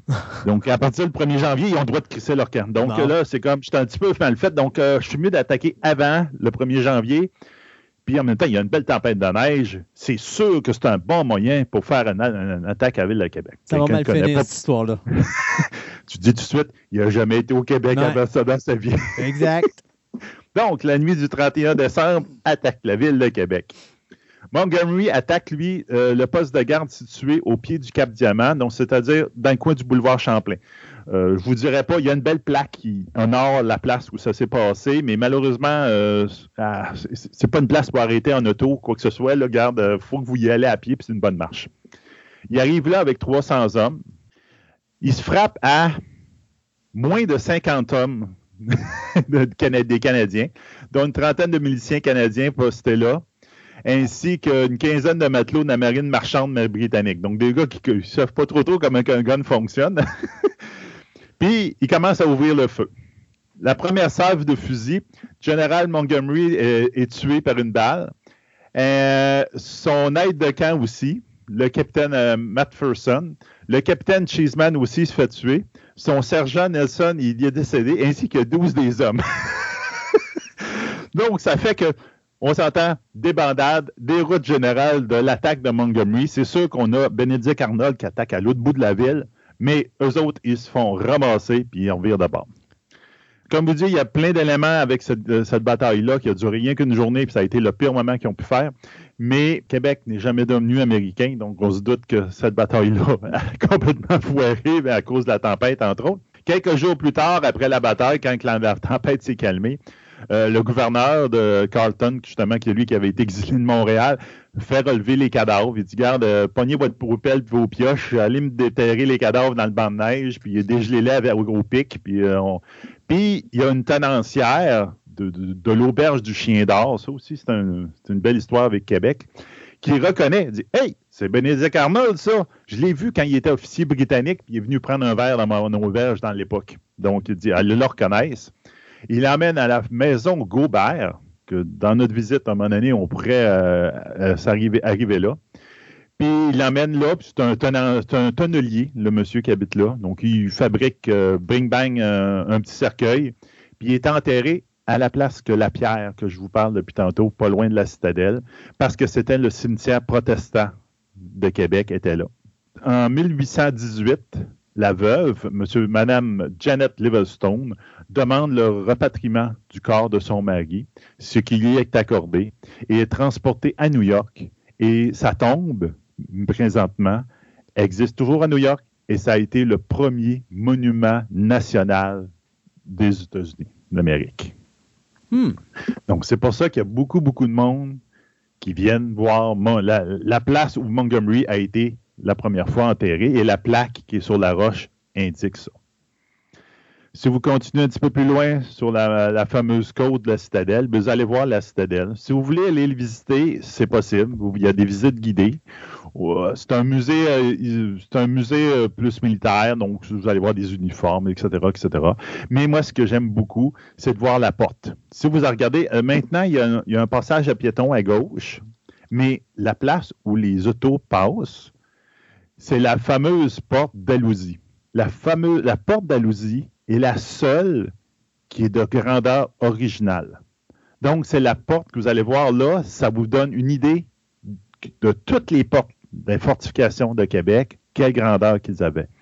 Elle a été construite en 1820 sous le régime anglais, contrairement à une partie des autres fortifications. Euh, parce que le plan de la forteresse a été conçu en 1717 par l'ingénieur euh, français chose gros de Léry, mais il n'a jamais été capable de le construire.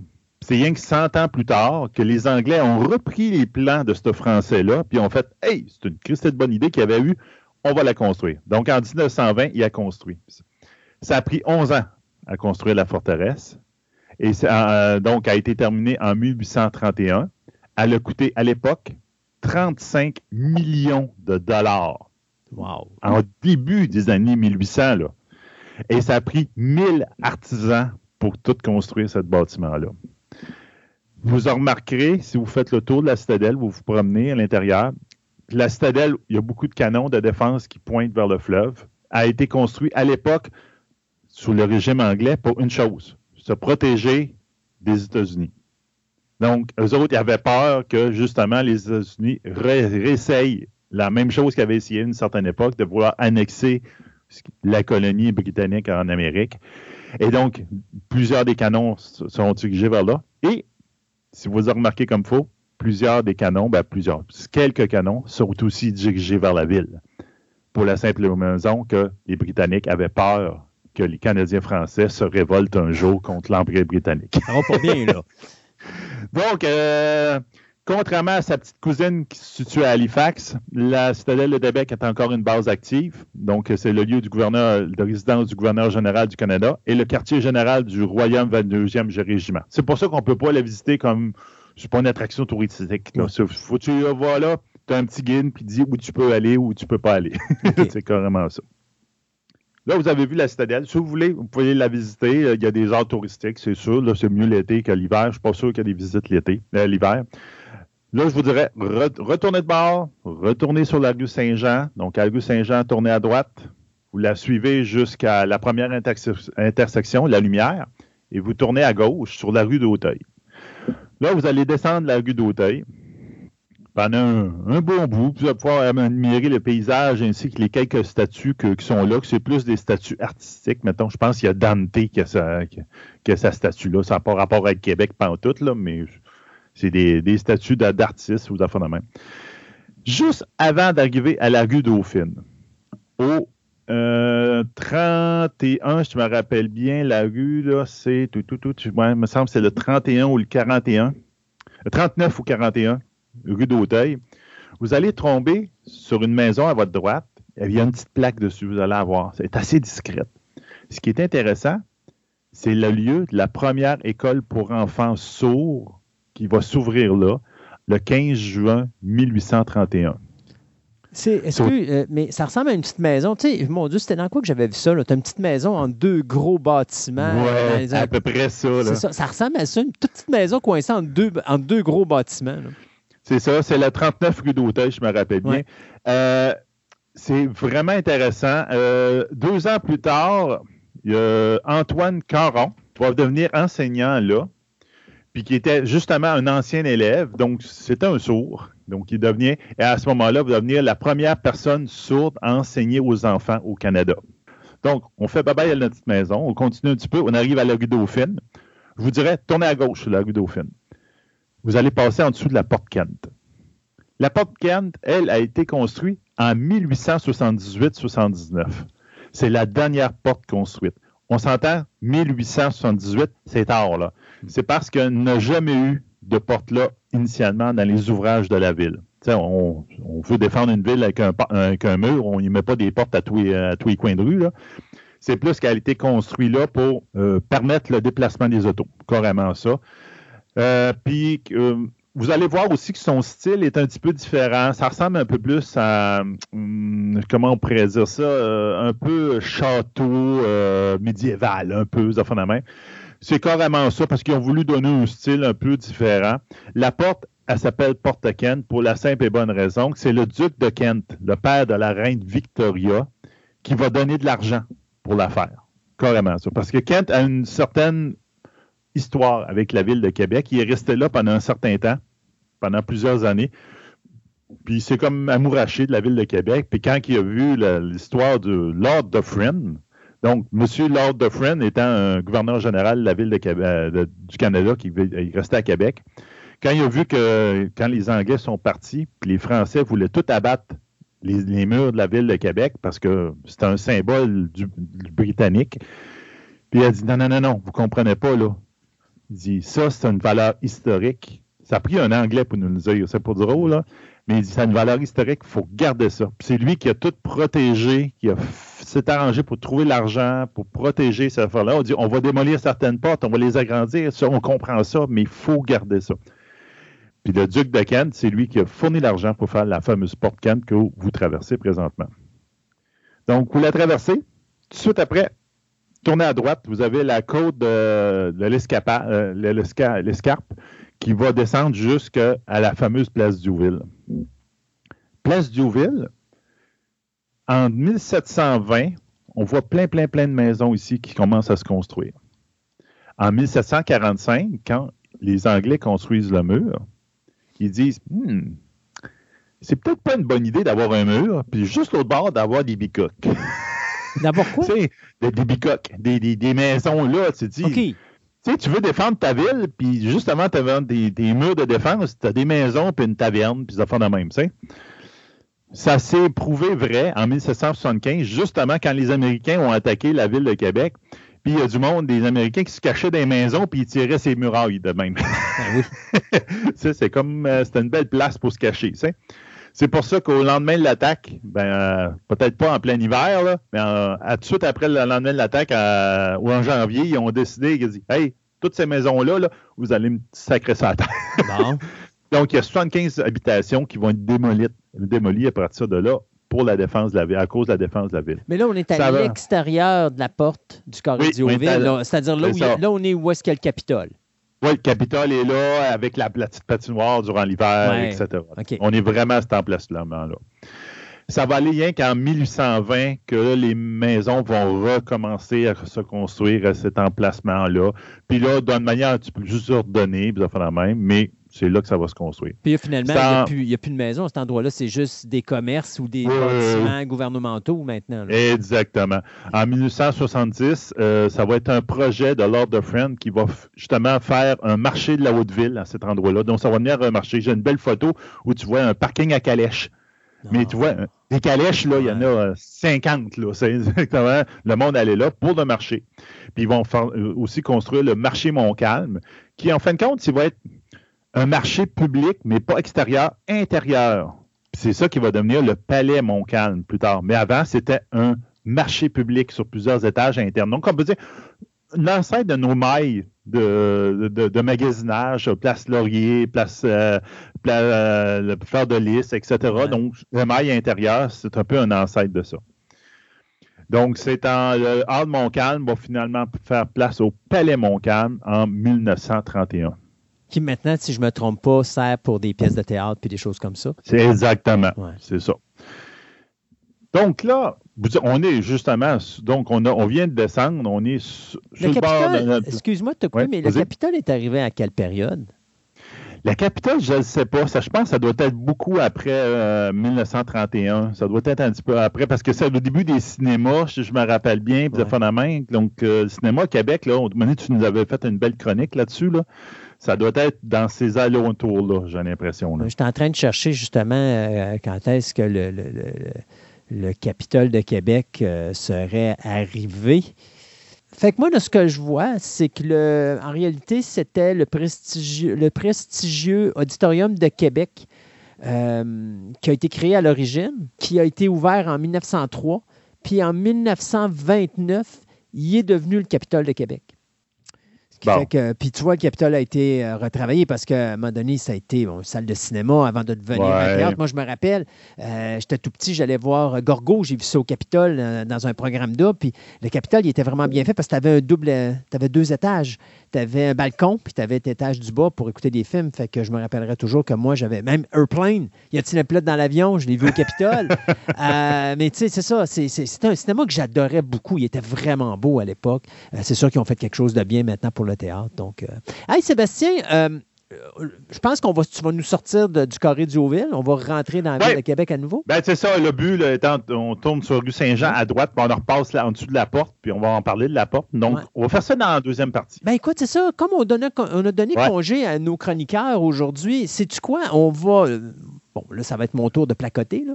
Mais en fin d'émission, on va faire la deuxième partie, puis on va rentrer une autre fois dans la ville de Québec, continuer ce tour historique-là, parce que c'est vraiment le fun. On apprend plein de belles choses intéressantes. Fait que, euh, va se dire en fin d'émission pour la deuxième partie de cette chronique-là.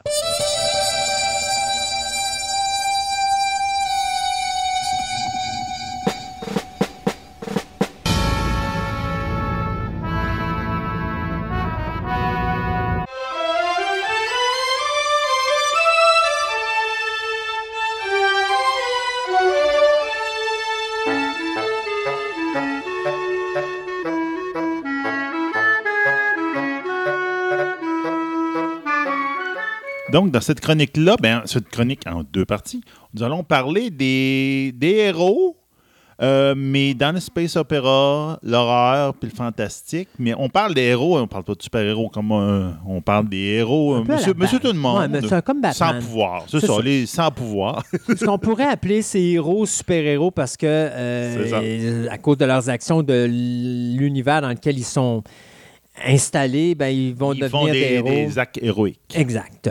Ben, avant qu'on commence, on va faire exactement ce qu'on a fait avec une autre chronique précédente où on parlait des héros et super-héros, mais ça, c'était plus en général. Euh, donc, on appelait les aventuriers. Oui. Euh, on va parler de trois choses très importantes, puis je veux remettre ça à, à jour pour que les gens puissent nous suivre facilement. Donc, on va parler de Pulp Magazine. Donc, un Pulp Magazine, ben, c'est un magazine qui est fait avec euh, du pulpe de bois. Donc, c'était quelque chose de cheapos qu'on trouvait à 10 cents, qui sortait à toutes les semaines. Puis, majoritairement, là-dedans, ce qu'on faisait, c'est que hum, soit des nouvelles, des romans, mais on les commençait là-dedans pour voir la popularité, puis après ça, on les sortait en roman. Un peu comme Tintin. Ouais. Euh, le journal de Tintin euh, ou Pif Gadget. On voulait tester les bandes dessinées Le européennes. Spirou aussi qui en Spirou qui en faisait. Donc, ça permettait de voir, euh, de tester le marché, voir si les gens aimaient les histoires ou pas et tout le kit. Puis même, des fois, booster les ventes quand la bande dessinée allait sortir intégrale. On va parler de cereals. Des cereals, c'est pas des céréales qu'on mange le matin avec Non. du lait et tout ça. C'est pas ça. Non, des serials, ce sont des petits films qui, normalement, pourraient durer euh, deux heures, deux heures et demie, mais qui sont segmentés par segments de 10, 15, 20 minutes et que vous alliez voir à tous les samedis matins quand vous alliez voir votre film au cinéma. Majoritairement, ça visait les petits kids. Donc, maintenant, on mettait des histoires comme Flash Gordon. Puis, votre Flash Gordon Conquers the Universe, ben, c'était 12 parties de, mettons, 12 minutes ou 15 minutes. Donc, euh, tous les samedis, tu avais une partie, puis ça finissait sur un cliffhanger où est-ce que ton héros risquait de mourir. Puis là, il fallait que tu retournes le samedi suivant voir la continuité. Et on a le strip, cette bande de bandes dessinées qu'on retrouve dans les journaux, euh, qui était très fort dans les années. Garfield, affaires Ouais, dans le début des- du siècle dernier. Donc, euh, ça aussi, on va vous en reparler euh, beaucoup. Donc, on va parler de ce qu'on considère être le premier personnage ou super-héros du domaine de la science-fiction. Et on parle ici de Buck Rogers. Buck Rogers. Buck Rogers ne s'appelait pas Buck à ses origines, savais-tu ça? Oh, non. Il s'appelait Anthony. Ouh, Donc, quand ça que... fait moins un peu. Ouais, c'est ça. Quand Philip Francis Nolan a écrit sa nouvelle Armageddon 2419 euh, en août 1928, puis qui était distribuée à travers le pulp magazine Amazing Stories, ben, le personnage principal s'appelait Anthony. Il y a eu une suite qui a été publiée en mars 1929 qui s'appelait The Air Lords of Han, mais encore là, le personnage principal s'appelait Anthony on a approché Philip Nolan pour faire le personnage de euh, Buck Rogers euh, dans un strip Et à ce moment-là, ça va être le 7 janvier 1929 où est-ce qu'on va voir la première apparition du personnage de Buck Rogers, parce qu'on va changer le nom d'Anthony pour Buck Rogers, et c'est à partir de ce moment-là que Buck va avoir son prénom. Donc, L'histoire de Buck Rogers, c'est que pendant la Première Guerre mondiale, Buck Rogers est un pilote d'aviation. Et à partir de là, en 1927, il va travailler pour une compagnie euh, qui s'occupe de superviser, euh, c'est une corporation qui s'occupe euh, de superviser les différents gaz radioactifs qui existent. À un moment donné, il s'en va dans des mines au Wyoming et il découvre un gaz en particulier, mais Bon, il y a un éboulement, il est coincé dans la grotte et le mélange de gaz va faire en sorte qu'il va tomber en hibernation pendant plus de 492 ans et se réveiller en 2419, soit au 25e siècle. Et il va, être, euh, il va vivre à ce moment-là des aventures euh, fantais- Outer space. ouais, out of space. Euh, le strip va être extrêmement populaire, à un point tel que le strip va être le, ce qui va donner l'inspiration à Flash Gordon Et aussi à John Carter's of Mars, dont on va parler un petit peu plus tard. Donc, qu'est-ce qui a été fait au niveau radio, radio et euh, télévision et cinéma?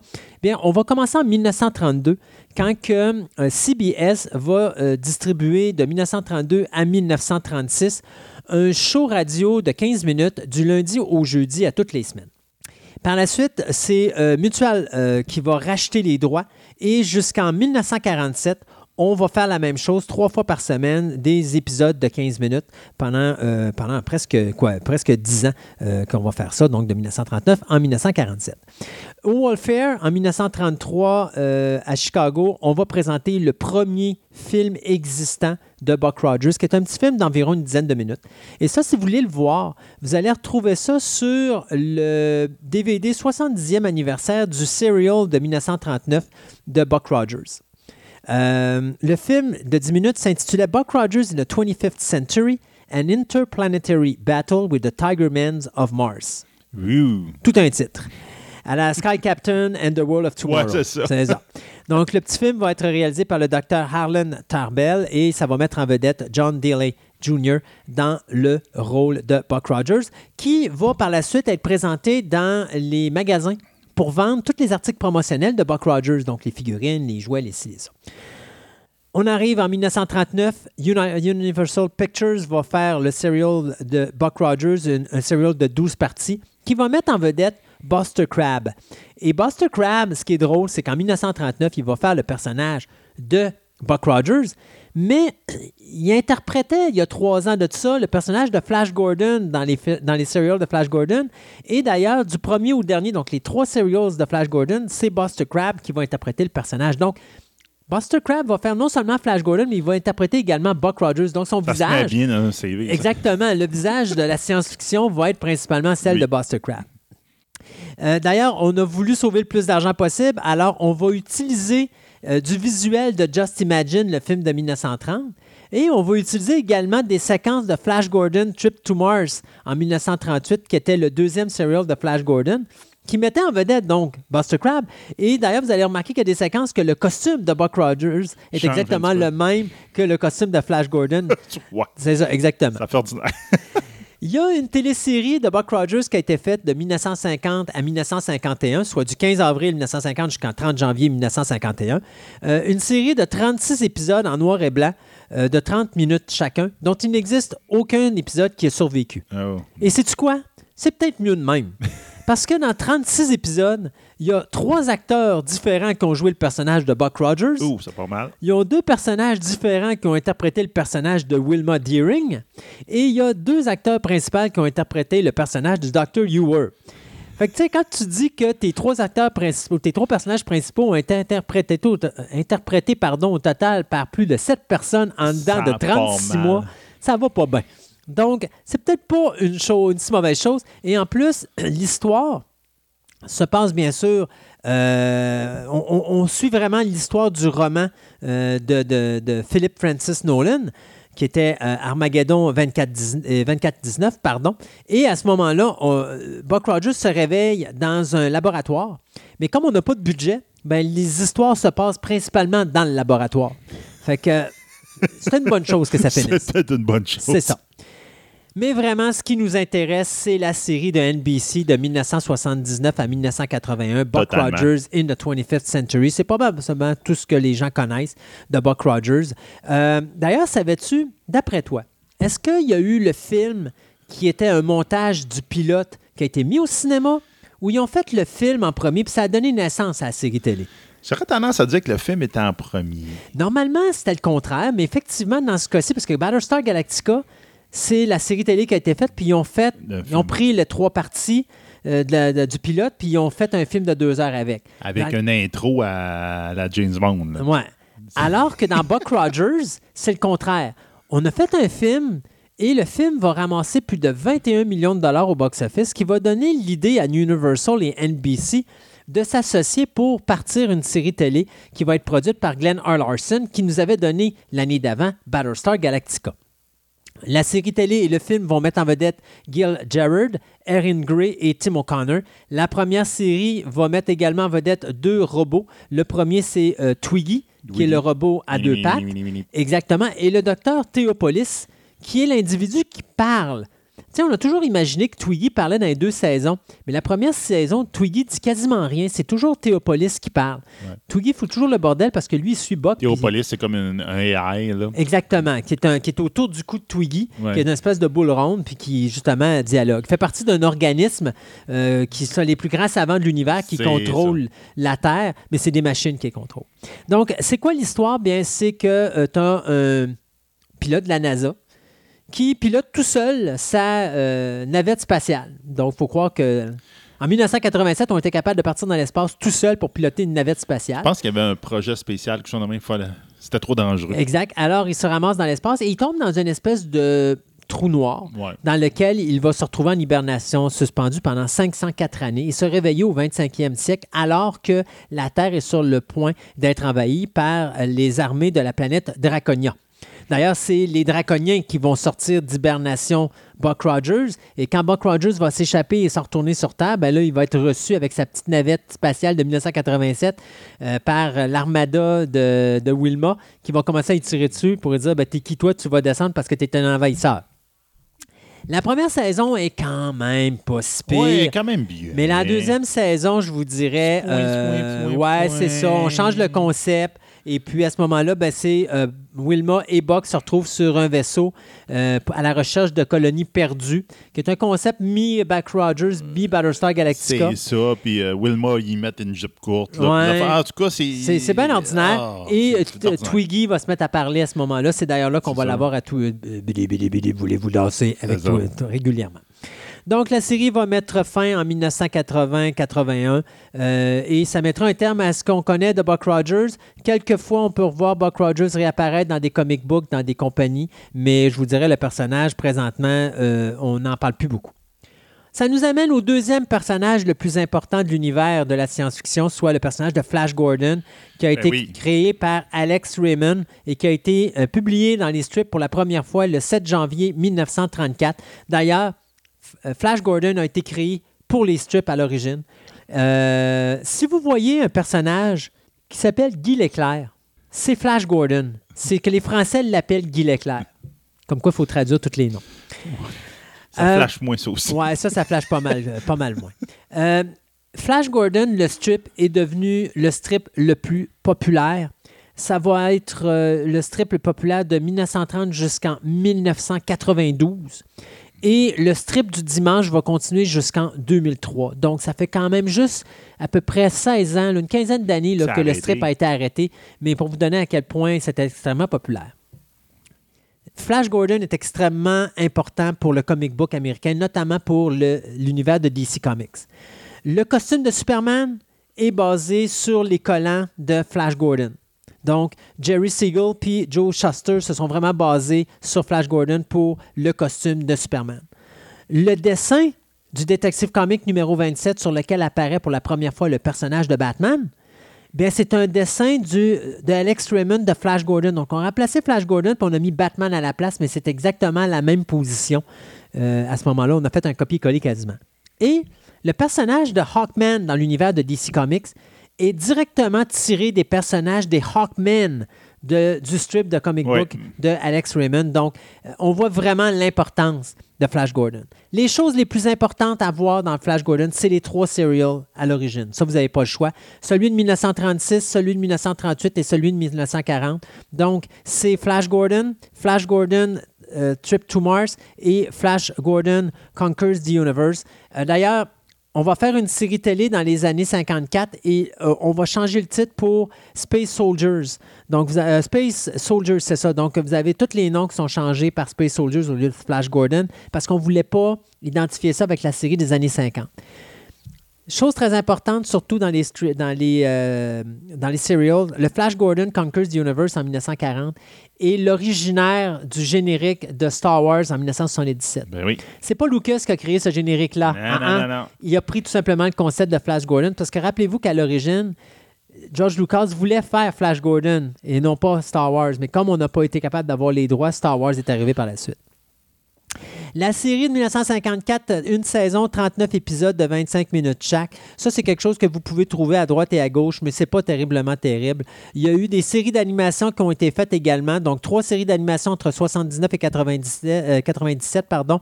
Il y a The New Adventures of Flash Gordon, Defenders of the Earth et euh, Flash Gordon, qui est 26 épisodes. Euh, Defenders of the Earth, c'est une série qui met en vedette Flash Gordon, mais qui associe le personnage avec Mandrake et le fantôme. Donc ça, ça peut être intéressant également. Et The New Adventures of Flash Gordon, c'était 32 épisodes de 25... Ben, il y avait 30 16 épisodes de 25, 25 minutes et 16 épisodes de 12 minutes. Donc une série qui a été de 79 à 82. Il y a un film d'animation qui s'appelle Flash Gordon, The Greatest Adventures of All, qui a été fait en 82. Mais c'est bien sûr le film de 1980 qui nous intéresse. Le film de Mike Hodge, produit par Dino De Laurentiis, qui met en vedette Sam G. Jones, Melody Anderson, Topol, Max von Sydow et Timothy Dalton. Le film Ouais. qui fait qu'à chaque fois que tu dis Flash Gordon, faut que tu finisses ta phrase par Ah, c'est ça! Parce que c'est Queen qui avait fait la trame Oui. sonore au complet de Flash Gordon. Très bonne trame sonore. Très bonne trame sonore. Et c'est également le film qui a mis fin à la carrière indirectement de Sam G. Jones. Parce que Sam G. Jones, à l'époque, avait un agent qui disait Tu te fais pas manger la laine sur le pied. Si quelqu'un te pile dessus, tu, tu, tu te défends. Sauf que tu fais pas ça quand c'est Dino De qui est le producteur le plus reconnu à Hollywood. Et quand Dino décide tu vas faire quelque chose, puis que là, Sam G. Jones, il dit non, ben, De Laurentiis dit tu travailleras plus jamais à Hollywood. Et c'est à peu près ce qui s'est passé avec Sam G. Jones, qui est devenu par la suite un bodyguard. Mais enfin, ça, c'est une autre histoire. D'ailleurs, c'est Ted, avec le film Ted en 2012 et Ted 2 en 2015, qui ont ravigoté la carrière de Sam G. Jones parce que Ted a un idole et c'est Sam G. Jones. D'ailleurs, la séquence finale de Ted en 2012, c'est Ted et Sam G. Jones qui sautent comme exactement Flash sautait à la fin du film de 80 en disant Yeah! Alors, bien sûr, l'histoire de Flash Gordon, c'est Dale Arden, Flash Gordon qui sont dans un avion. À un moment donné, euh, Ming va attaquer la Terre avec des éclipses, et euh, pas des éclipses, mais des catastrophes euh, naturelles. Oui. Et l'avion de Flash et de Dale va s'écraser près d'un laboratoire qui appartient au docteur Zarkov, qui lui va les embarquer dans un vaisseau spatial et les amener dans l'espace euh, à leur insu. Et à ce moment-là, ils vont combattre Ming, Ming. et leur invasion. Donc, euh, un film qui malheureusement a quand même eu un succès pas mal moyen ici sur, euh, aux États-Unis, mais qui a été extrêmement populaire euh, en Angleterre. Donc, euh, n'a jamais eu de suite à cause justement de la querelle avec Sam G. Jones Ouais, et. Dino De Laurentiis. Mais visuellement, si vous aimez Batman 66, vous allez adorer Flash Gordon des années C'est 80. Il y a, pour finir, Flash Gordon, une télésérie qui a été faite par Sci-Fi Channel en 2007-2008. Ouais, mais sais-tu quoi? C'est une série que tu faut que tu lui donnes sa chance. Il y a 21 épisodes. Ouais. Le début est très mauvais, mais à un moment donné, je disais à mon épouse, je dis, tu moi, ou plus la- où je m'habitue à la médiocrité, ou plus le show avance, plus il est intéressant. Puis ma blonde, à un moment donné, m'a fait la même réaction. Elle dit, ouais, là, j'ai hâte de voir les prochains épisodes. Fait qu'ils sont placés pendant la série, mais c'est Sci-Fi Channel à l'époque qu'on mettait pas beaucoup de budget. Alors, tu sais, à un moment donné, tu as une séquence qui se filme dans un corridor. C'est une séquence qui dure peut-être 5 secondes, mais il faut que tu fasses 3 minutes avec. Là. Fait que tu shots, tu, tu fais multiples caméras, puis tu, tu coupes ça pour donner l'impression qu'il court dans plusieurs Ouais, corridors ouais. alors que c'est le même corridor. Bon, mais anyway, Eric Johnson se, quand même, se démène quand même pas, mal dans le rôle de, de- de Flash Gordon. Karen Klisch dans le rôle de la, de la fille qui vient de Ming, l'espèce de chasseur de primes, est vraiment géniale. Elle sauve le show à elle toute seule. C'est vraiment la meilleure personnelle, la, la meilleure actrice, dans, le meilleur personnage dans la série. Euh, le reste, ben, ça monte, ça descend, ça dépend de- de- de- de de, de, de- de l'épisode qu'on écoute. Ouais, ça. c'est ça. C'est pas extraordinaire. non, je te dirais que le euh, personnage de Zarkov, où c'est très mauvais, mais à un moment donné, plus on avance, puis plus on dirait qu'on le recase un petit peu, puis à un moment donné, il devient intéressant. Fait que c'est un show qu'il faut laisser savourer pendant les 20 épisodes, mais je vous le dis tout de suite, c'est pas de la grande télévision. Je vous parle d'un personnage qui s'appelle Dan Dare. Dan Dare, c'est le Buck Rogers britannique. Il est créé J'ai par... entendu le nom. Oui, exactement. On le connaît tous, mais on ne l'entend pas souvent parler. Non. Euh, c'est fait, il, a été, il a été créé par l'illustrateur Frank Hampson. Euh, il est apparu pour la première fois sur, dans le comic strip euh, de Eagle le 14 avril 1950. C'est tout simplement un pilote du futur. C'est le premier pilote terrien qui va travailler dans la flotte spatiale interplanétaire. Il y a un costume à la Deuxième Guerre mondiale avec une calotte de pilote d'avion de la Deuxième Guerre mondiale britannique. Donc, le- c'est pour ça que je dis que c'est un personnage que tout le monde connaît parce qu'on l'a tous vu quelque part, que ce soit dans des publicités à la télévision, que ce soit dans des bandes dessinées ou dans la seule chose qui a été réalisée du personnage, c'est-à-dire euh, le, le comic, euh, ben, le dessin animé Dan Dare, Pilot of the Future, qui a été fait en 2002 par Nature Digital. Ça a été une des premières séries euh, qui a été faite de façon digitale euh, au niveau de l'animation 3D, qui donne un petit peu au niveau du concept l'idée, euh, si vous réécoutez Jerry Anderson's Captain Scarlet, la série, la deuxième série qu'il avait faite en animation 3D, c'est à peu près la même qualité de show en trois dimensions, là. mais c'est quand même 22 épisodes, euh, pas 22, mais 26 épisodes de 22 minutes. Donc, c'est ce qui se rapproche le plus de ce que vous pouvez écouter. Sinon, ben, il y a eu des comic books qui ont été faits, il y a eu des publicités radio qui ont été faites, il y a eu des radio shows qui ont été faits. Écoutez, il y a eu euh, en Angleterre, il y a eu un show qui a duré pendant 5 ans, de 1951 à 1956. Donc, euh, c'est quand même un personnage que pas beaucoup de monde connaissent, mais qui existe, puis qu'il y a le fun à regarder. Comme je vous dis, il y a beaucoup de com- compagnies qui ont fait des comic books là-dessus. Fait que si vous regardez, vous pouvez regarder ça. Dan Dare est extrêmement important pour le personnage Captain Britain de Marvel Comics, puisque Captain Britain s'est basé sur le personnage de Dan Dare pour être créé. Donc, euh, c'est un personnage qui est quand même important. On s'en va maintenant avec John Carter of Mars de l'écrivain Edgar Rice Burroughs. Ça, c'est le gars qui a créé Tarzan à l'époque. Ouais. Et Le personnage mal aimé de notre, de notre, notre époque. moi, Euh, ouais, c'est ça. Puis John Carter, John Carter, malheureusement, n'a pas une carrière très chanceuse. Non. Euh, D'abord, quand il a été créé, il a été créé entre juillet et septembre 1911 au niveau littéraire. Tantôt, je vous disais, le premier personnage euh, de la science-fiction, c'était Buck Rogers au niveau du, euh, je pourrais vous dire, de- de- au niveau du comic book, mais au niveau surtout aussi euh, du strip. OK? Euh, et c'est la raison pourquoi qu'au niveau science-fiction, il est là, c'est parce que c'est le premier qui a tout lancé. Là, John Carter of Mars, même s'il a été créé en 1911, qui était beaucoup Ben avant. bien avant Buck Rogers, c'est parce que il faudra attendre jusqu'en, euh, je te dirais, 1941 avant d'avoir un strip de John Carter of Mars. Et je vous dirais que le premier, puis vous montrer à quel point que John Carter of Mars a vraiment pas été chanceux, c'est qu'il fallait attendre d'avoir le succès de Tarzan avant de faire d'autres choses sur John Carter of Mars. Et le premier strip est sorti dans un journal euh, américain le 7 décembre 1941. Ça vous dit-tu quelque chose, ça? C'est un dimanche. Ouais. Ouais. Où est-ce que les Japonais ont décidé de faire une attaque surprise sur Pearl Harbor? c'est comment, comment se faire éclipser? C'est comment ne pas voir son, son comic ou son strip être lu le matin quand les Japonais bombardent Pearl Harbor. C'était pas le- le- la nouvelle qu'ils regardaient dans le journal cette journée-là. Non, exactement. Donc, le strip va durer seulement 16 mois et donc le 18 avril 1943, il va falloir se résigner à abandonner le concept du strip, du strip pardon, euh, de euh, John Carter of Mars, qui va quand même avoir trois histoires qui vont être adaptées avec Dell Comics euh, en 1952 et 1953. Donc, on va adapter trois histoires dans trois numéros de la série Four Color Comics de Dell Comics, les numéros 375, 437 et 488.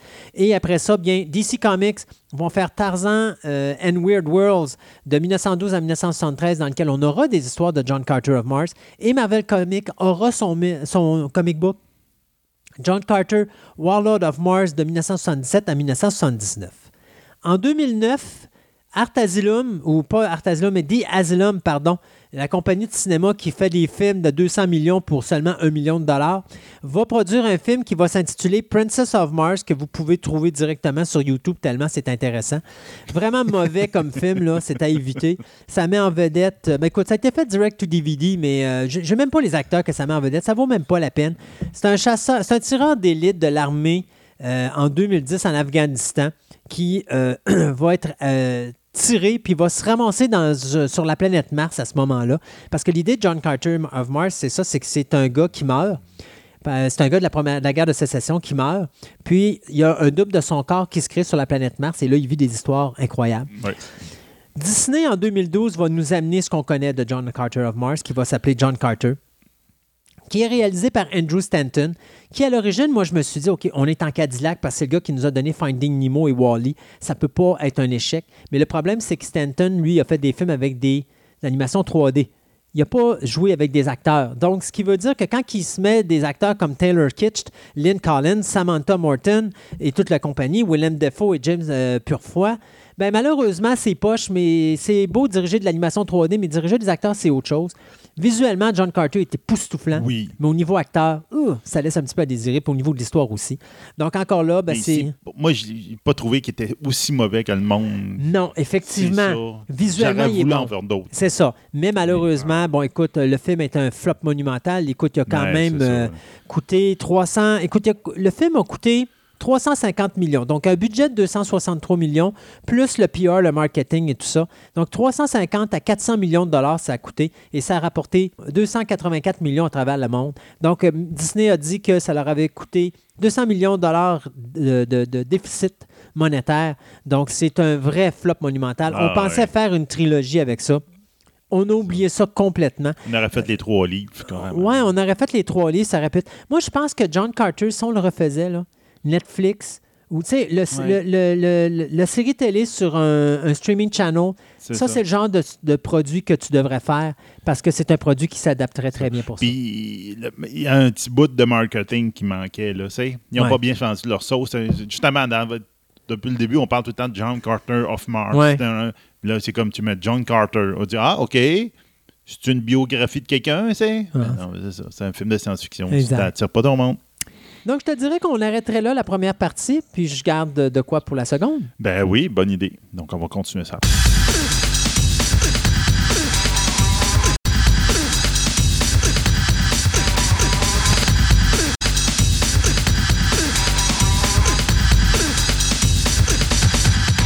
Ce segment de nouvelles vous est présenté par TPM et Collection, la boutique idéale pour nourrir toutes vos passions.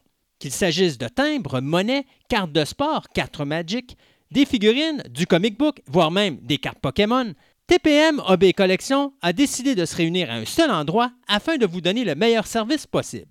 Vous pouvez aller voir leur local au centre commercial Fleur de Lys au 550 boulevard Wilfrid Amel, Québec, ou tout simplement aller visiter leur site web à boutique-tpm.com.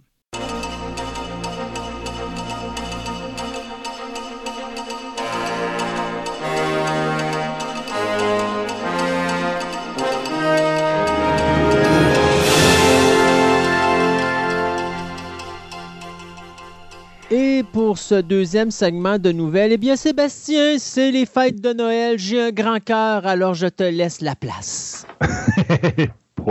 Cadeau empoisonné.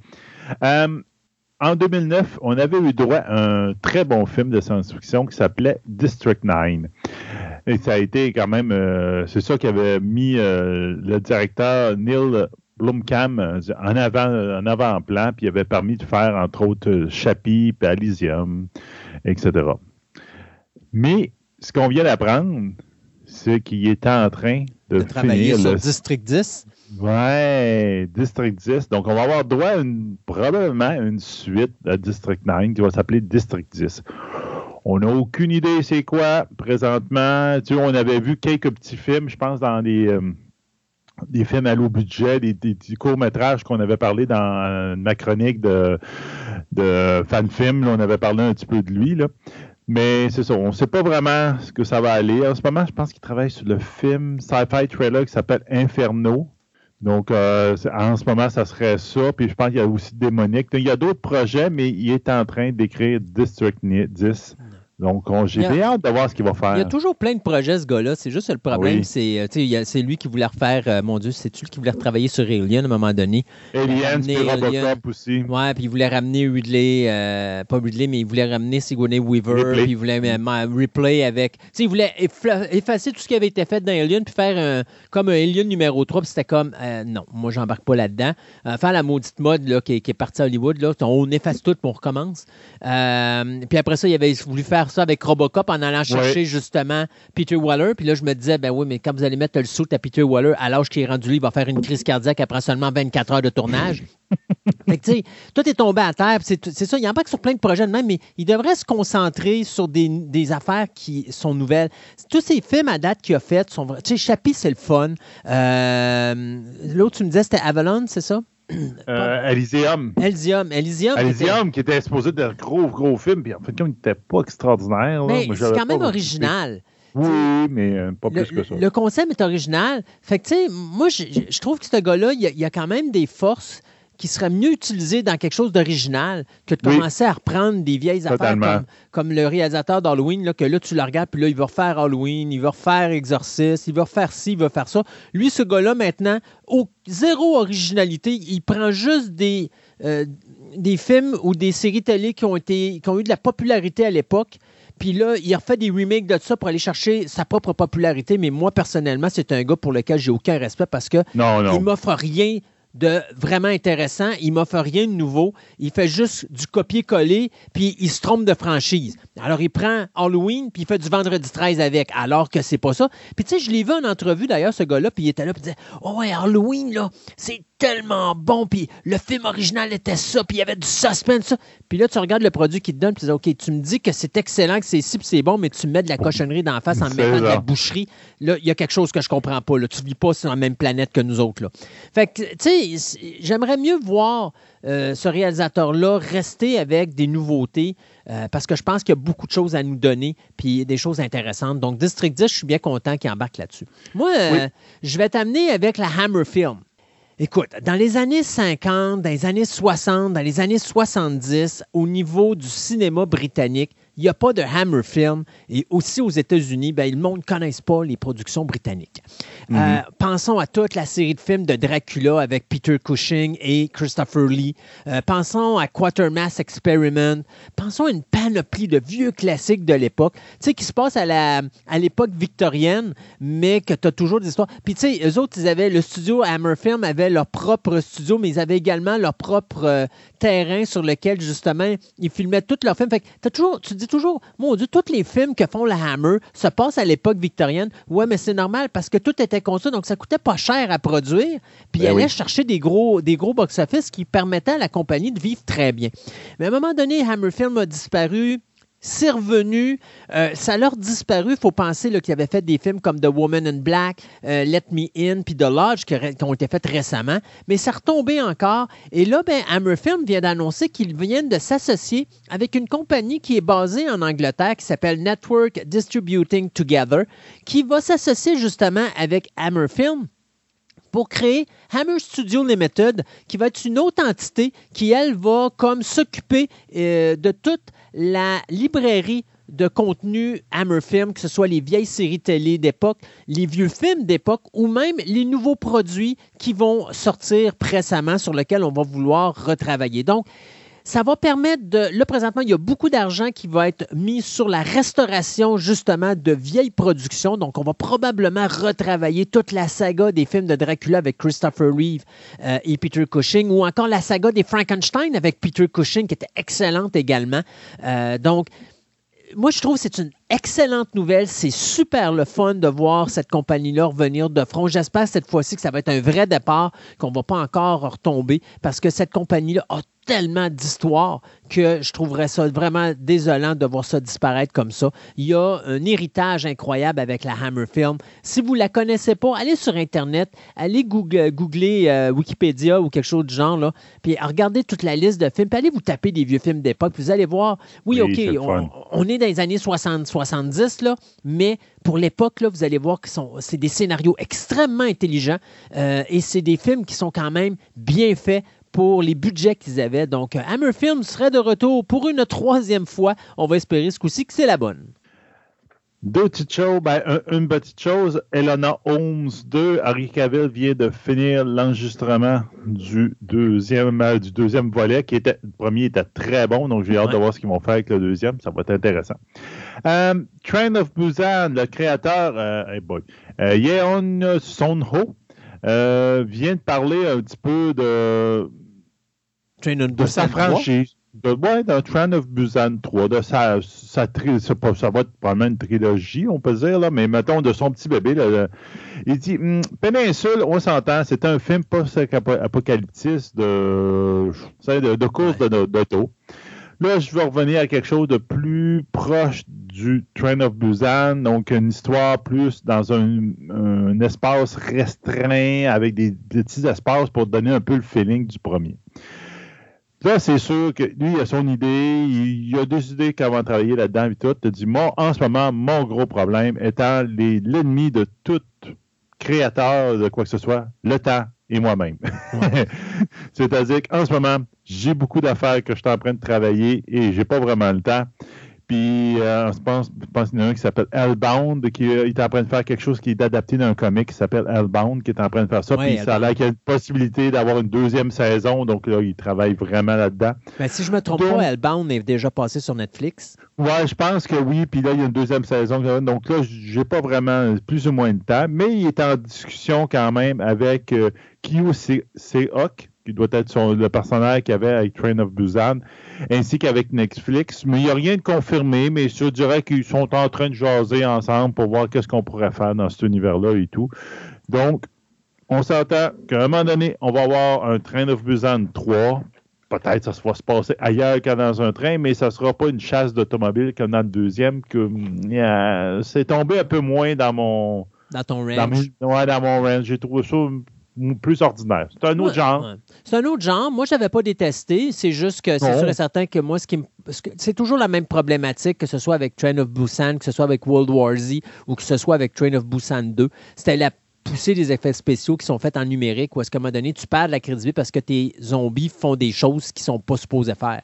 Euh, moi, je pense qu'il y a des images qui me viennent en tête en Train of Busan, justement, où est-ce que tu as le père qui sauve avec sa, sa fille dans les bras puis qui est, est poursuivi par, par euh, des, des, centaines de, de, zombies en arrière de lui, mais c'est des, des acteurs qui le font, c'est des vrais êtres humains, c'est pas fait en numérique. Alors que, tu sais, mettons, tu prends World War Z, où est-ce qu'à un moment donné, tous les zombies se mettent à monter un par-dessus l'autre sur un mur, tu le vois que c'est fait par numérique. Moi, ça me sort d'un film dans ce temps-là. J'aime mieux en voir moins puis que c'est de meilleure qualité que d'en voir trop, ou est-ce que là, à un moment donné, tu débarques. Et c'était le problème de Train of Busan 2, c'est qu'à un moment donné, les effets numériques, c'était trop. Là. Ça, ça paraissait trop. De ça. Ouais, ben c'est ça, puis ça, ça jurait. Puis c'est dommage parce que le concept, l'histoire n'était pas mauvaise, mais c'est juste que visuellement, à un moment donné, tu débarques tout le temps du film. C'est dur de rester dans un film comme ça parce que, tu sais, c'est comme Lord of the Ring. Beaucoup de monde ont trippé Lord of the Ring. Moi, je dis pas que c'est mauvais, Lord of the Ring, mais je n'ai jamais, été capable de me concentrer sur un film de Lord of the Ring parce que le numérique m'a toujours dérangé. C'était trop poussé à un moment donné.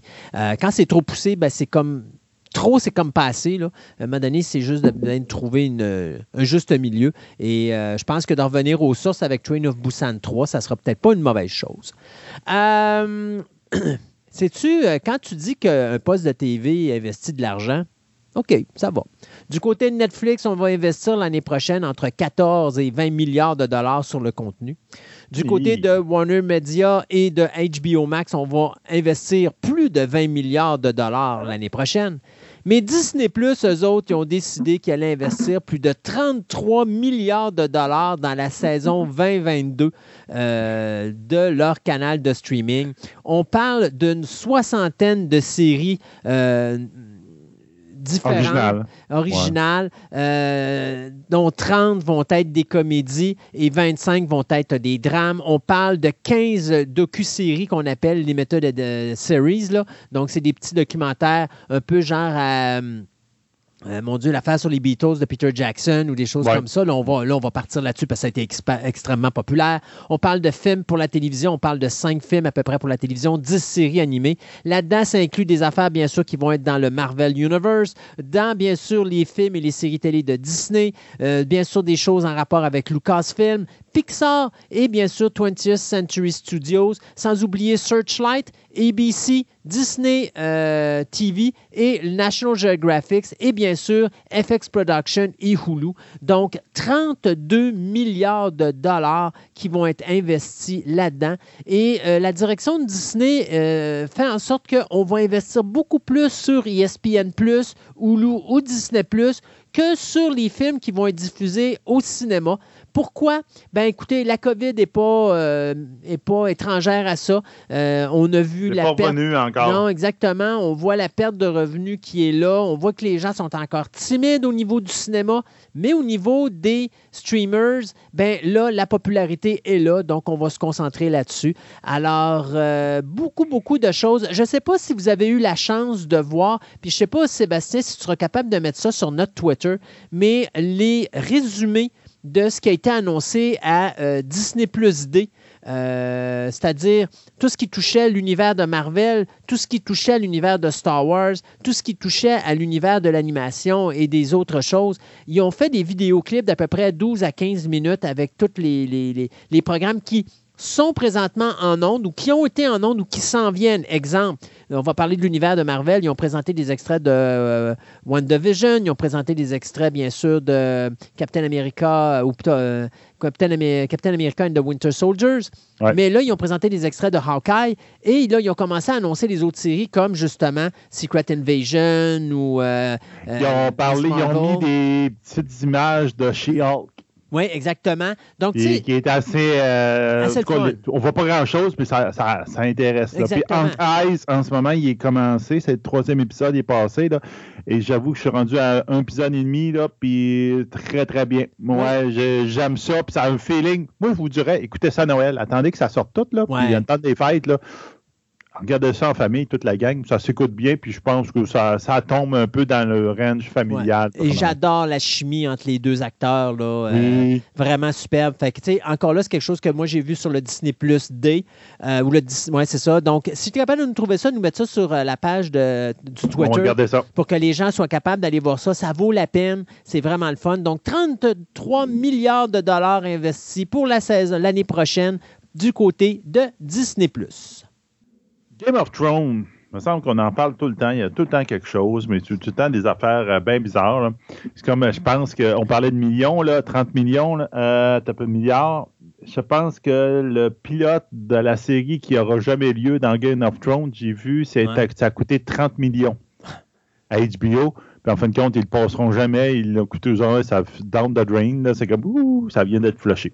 Donc, euh, ce, qui est intéressant, ben, ce qui est intéressant, pour ceux que ça, intéresse, euh, Game of Thrones, effectivement, vont en partie partir dans les séries animées.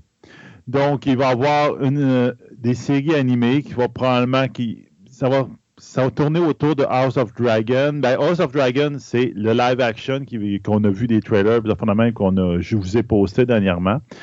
Mais là, il va y avoir quelque chose qui va se passer dans un empire qui ressemble un peu à la Chine, euh, qu'on a entendu parler vaguement dans les livres, de même, qui, là, ça serait une série animée, qui serait là-dedans. Donc, on verra bien euh, ce que ça va donner, mais je ne sais pas. Mais euh, ils ont beaucoup d'ambition encore pour Game of Thrones. On verra bien ça.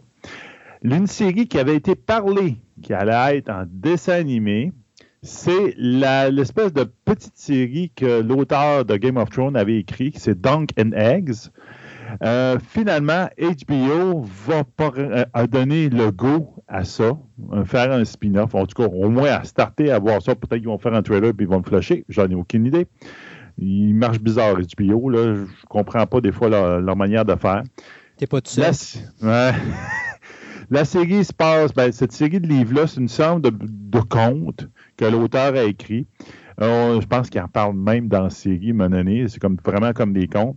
Donc, euh, ça se passe 90 ans avant la série Game of Thrones.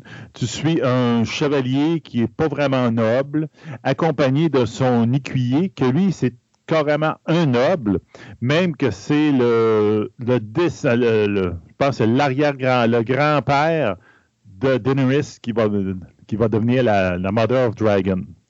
Comment ça se fait qu'il est là? C'est parce que lui, il est le troisième fils du troisième fils. Donc, au bout de la ligne, il ne sera jamais sur le trône. Euh, puis, le monde s'en fout un peu. Donc, lui, il décide de vivre des aventures en étant l'écuyer d'un chevalier. Et en fin de compte, en voyant ça, en travaillant avec le monde euh, normal, il finit par voir que, ah, le peuple, c'est comme ça que ça vit. Puis nous autres, qu'on est en haut, ben, on n'est pas comme tout le monde. Puis c'est pas normal. Puis à cause des circonstances, enfin même, en fin de compte, comme, connaissant Game of Thrones, tout le monde meurt. il finit par être sur le trône, puis ça va l'inspirer plus tard pour faire ça. Mais c'est les histoires de, du chevalier et de son écuyer qu'on va voir. Puis même que Martin a dit qu'il y a quand même un certain temps, comme on connaît, il écrit pas vite, qu'il y avait deux autres histoires de Duncan Eggs qui allaient sortir. Une qui s'appelle The Village Heroes, puis l'autre qui s'appelle She, Wolf of Winterfell. Donc, il va y avoir une histoire qui a rapport avec Winterfell. Et donc, au tout début, on parlait d'une série d'animés, une série d'animés là-dessus, et finalement, ben, HBO, ils ont fait Ah, finalement, non, non, ça va être une, une live action, ça va être Steve Conrad qui va écrire et produire cette série-là. Et donc, c'est lui qui va tout s'occuper de ça. C'est quelqu'un qui a fait, qui a travaillé en arrière de la série Patriot sur Amazon, puis sur la série EMC Plus qui s'appelle Ultra City Smith. Donc, c'est quelqu'un qui a un petit peu d'expérience. Regarde, on s'entend que peut-être que la série House of Dragon devrait sortir en 2022. Donc, on s'entend que Duncan Eggs, là, ça va être à un moment donné plus tard que ça. Donc, on verra bien, mais ils ont beaucoup d'ambition encore pour Game of Thrones, mais on dirait que, à part la nouvelle série qui s'annonce tranquillement, là, c'est plutôt. c'est euh, laborieux. C'est laborieux. Je sais que Martin, dernièrement, a sorti, puis j'ai l'impression, comme tous les projets sont plus ou moins à son goût, il, euh, peut-être qu'il essaie de sauver les, euh, meubles. Il disait que la série, oui, c'est des séries de livres avaient la fin comme Game of Thrones, mais lui, ça devait être plus abordé pour aller dans la direction de la série et qui a chialé beaucoup par rapport à l'approche que le poste a eu par rapport à la série HBO, qui ont voulu rusher la fin, parce que plus qu'ils s'approchaient de la fin, plus qu'ils sortaient des livres et plus que les showrunners devaient écrire du stock original pour patcher les trous, puis ça leur tentait pas. Ils ne voulaient pas le faire et il n'y avait pas le temps de le faire, donc ils ont dit non, non, regarde, on rush la série, on finit ça là, puis bye bye. Mais lui, il voulait étirer la sauce pour ben, pouvoir remettre son histoire comme faux, puis amener le personnage où est-ce qu'il les amené. Sais-tu quoi? Euh, moi, un gars, moi, moi, Martin, là, il me tape sur le système. Euh, ouais, non, il est pas. Euh, OK, ce gars-là n'a pas eu le courage, puis je vous le dis, là, il écrira jamais la fin de Game of Thrones. Là. Puis t'as un poste qui a investi de l'argent. Là. Ils n'ont pas, ils ont pas rushé la série. Là. Ils ont des saisons, eux autres, là, puis à chaque année, il y a une saison. Alors, ta responsabilité en tant qu'écrivain, c'est que tu fournis la job. Il ne veut pas fournir ses volumes, ça, c'est une affaire. Mais il sait très bien qu'il ne sera jamais capable de faire une fin que les fans vont aimer, puis il sait très bien qu'il va se faire ramasser. C'est pas la première fois que je le dis, ça ne sera pas la dernière. Donc, il va laisser ça à quelqu'un d'autre. Lui, il va crever, il n'aura jamais écrit la fin de Game of Thrones. Et la personne qui va ramasser ça pour finir ça, lui, il va ramasser la merde. Ils ont fait HBO Max, là. Euh, c'est HBO hein, qui avait fait euh, Game oui, HBO. HBO, en fait, ils ont été courageux. Les gars qui étaient là-dessus, ils ont été courageux. Ils ont fini la job. On peut les blaster, on peut les critiquer, mais au moins, ils ont eu le courage de mettre une fin parce qu'il fallait qu'ils le fassent. C'était leur responsabilité envers les fans de la série. Si vous attendez après Martin, là, dans 20 ans, il n'y en aura pas de fin de saison de Game of Thrones, puis vous allez être là encore à attendre. Ouais, mais quand est-ce qu'on va voir la fin, puis vous ne l'aurez jamais? Alors, c'est-tu quoi? Martin, tant qu'à moi, il devrait pas dire grand-chose, puis juste faire en sorte que d'être vraiment gentil de voir que ces gens-là ont eu le courage de faire ce que lui a jamais eu le guts de faire, c'est-à-dire une fin à sa saga, puis que les gens aiment ça ou qu'ils n'aiment pas ça, au moins on a une conclusion. Point final. Oh! Non, mais regarde, il faudrait qu'il arrête de parler, puis va retourne à tes livres. puis fais tes Exactement. livres. Fais ta job. Ta job, c'est d'écrire des romans puis de finir l'histoire. Tu as un univers, tu dis que tu as une direction, ben, mais donne-nous-la la direction. Écris-la ta maudite conclusion qu'on voit vraiment si c'est si meilleur que ça, que ce qui a été fait. Mais il sait très bien qu'à partir. C'est un univers qui est tellement. C'est un peu comme Star Wars puis Lucas. L'univers, maintenant, il lui appartient plus. Il appartient à ses fans. Et pour rendre les fans heureux, c'est pratiquement impossible et il le sait. Et donc, à partir du moment qu'il va écrire n'importe quelle fin qu'il va faire, il sera jamais capable de donner quelque chose que les gens vont. Mais ça, c'était le défaut de ça, c'est de se faire. Tu sais, Love the Ring, tu vas faire un film, tu vas faire quelque chose, la série est terminée. Tu vas faire telle affaire, la série est terminée. The. Wheel of Time, la série est terminée, tu, veux, tu, tu peux l'adapter, mais lui, c'est comme. Elle n'est pas terminée. Il a acheté, puis il n'avait pas fini, puis il avait loin d'avoir fini. Il restait plusieurs livres à écrire. Puis là, comme tu dis, c'est ça, c'est parti ailleurs. Puis là, c'est comme, il a perdu le contrôle. Puis j'avoue que même, même moi, là, mon histoire a été contée. J'ai plus le goût de l'écrire, là, tu sais. Mais c'est parce T'as que plus c'est. goût de l'écrire parce que l'autre, c'est quelqu'un d'autre qui l'a fait à ta place. Qui l'a fait. Et, et- et tu sais, moi, je continue à dire que ces gars-là sont allés dans une direction, mais je suis pas certain que Martin n'était pas d'accord avec cette direction-là parce qu'ils ont dû y parler quelque part.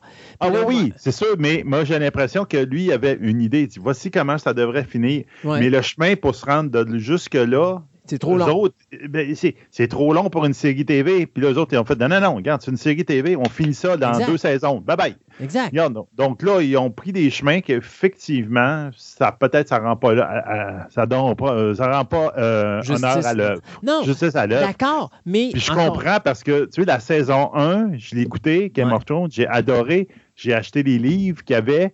J'ai lu le premier livre, j'ai fait Waouh! J'ai vu le deuxième livre, j'ai fait encore plus Waouh! J'ai Ouais. dit Waouh, c'est très bon. Mais quand la deuxième saison est sortie, j'ai fait Urgh!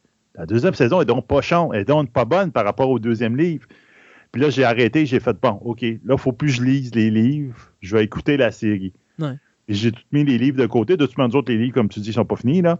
Mais c'est comme, oui, son univers est très, très, très. Puis c'est- il est très bon par rapport à. la- il, est, est bien meilleur qu'à la série télévision. Mais là, c'est ça. La télé- télévision s'est emparée de l'œuvre, puis il en a l'a terminé avant lui.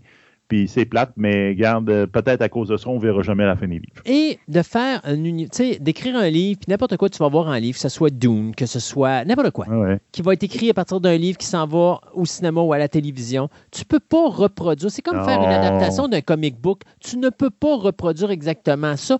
C'est un médium qui change de médium.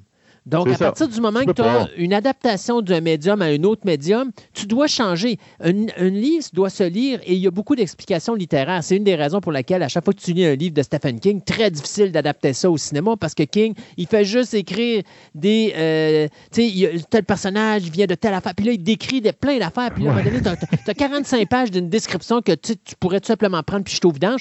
Mais c'est ce qu'ils font au cinéma. Ils peuvent pas faire 45 minutes, 45 minutes où tu reviens dans le passé d'un personnage puis de voir tout ce qui se passe. Tu vas le résumer très rapidement parce qu'au cinéma, il faut que ça bouge. Même chose dans les séries, ani- dans les séries télé ou est-ce Ah qu'ils oui. sont des mini-séries. Il faut que ça bouge. Donc, tu peux pas prendre le livre puis l'adapter à la télévision avec facilité. Jeux vidéo, même affaire. Euh, on, on le sait, il y a beaucoup de gens qui jouent à des jeux vidéo puis quand ils arrivent devant un film, ils détestent ça. Vous pouvez pas adapter le jeu vidéo comme il est là pour le mettre à la télévision ou au cinéma. Il- ça n'a pas la même dynamique. Ah non, c'est ça. C'est jeux vidéo, vous participez au jeu. À la télévision, vous regardez l'action. Donc, c'est un changement de médium et il faut s'adapter avec ça. Euh, écoute, euh, on va s'arrêter là. On va compléter l'histoire Ben oui. des super-héros. Et puis après ça, on va revenir avec euh, la conclusion de ton tour historique de la ville de Québec.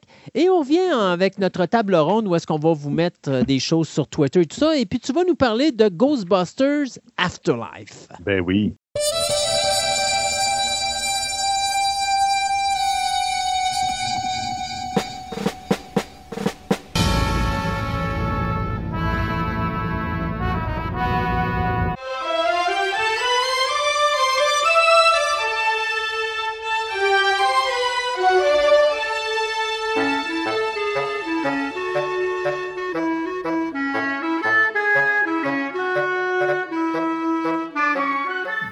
1, on avait, on, de cette chronique-là, on avait parlé de Buck Rogers, Flash Gordon, de John Carter.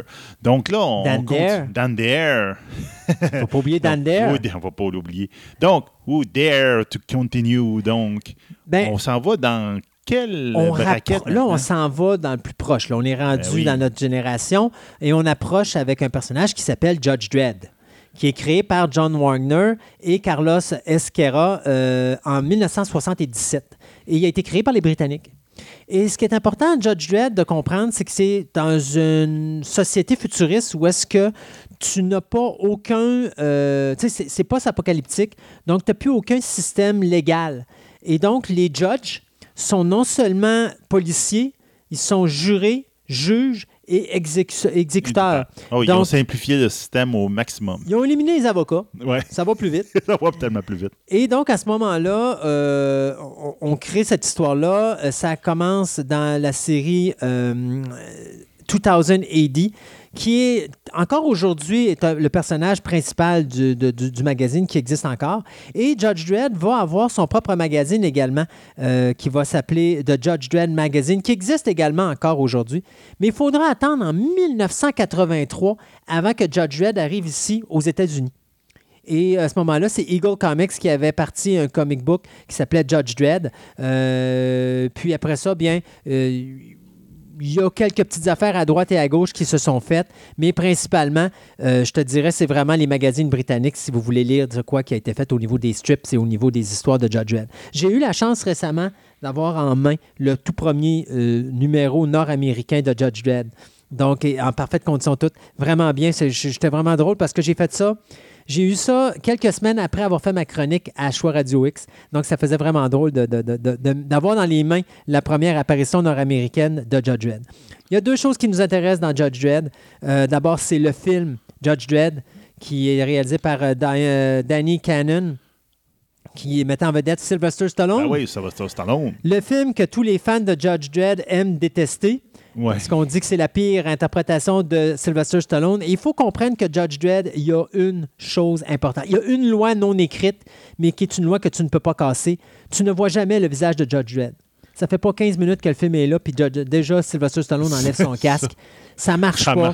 plus. Manque de respect total envers le personnage. C'est un gros film d'action que beaucoup considèrent comme d'ailleurs étant le pire film de Sylvester Stallone Ah, dans oui. l'une de ses pires prestations parce qu'il fait de l'overacting. Pour moi, il s'est dit je vais jouer caricatural vu que c'est de la bande dessinée puis le monde va l'accepter, mais on ne l'a pas accepté du tout.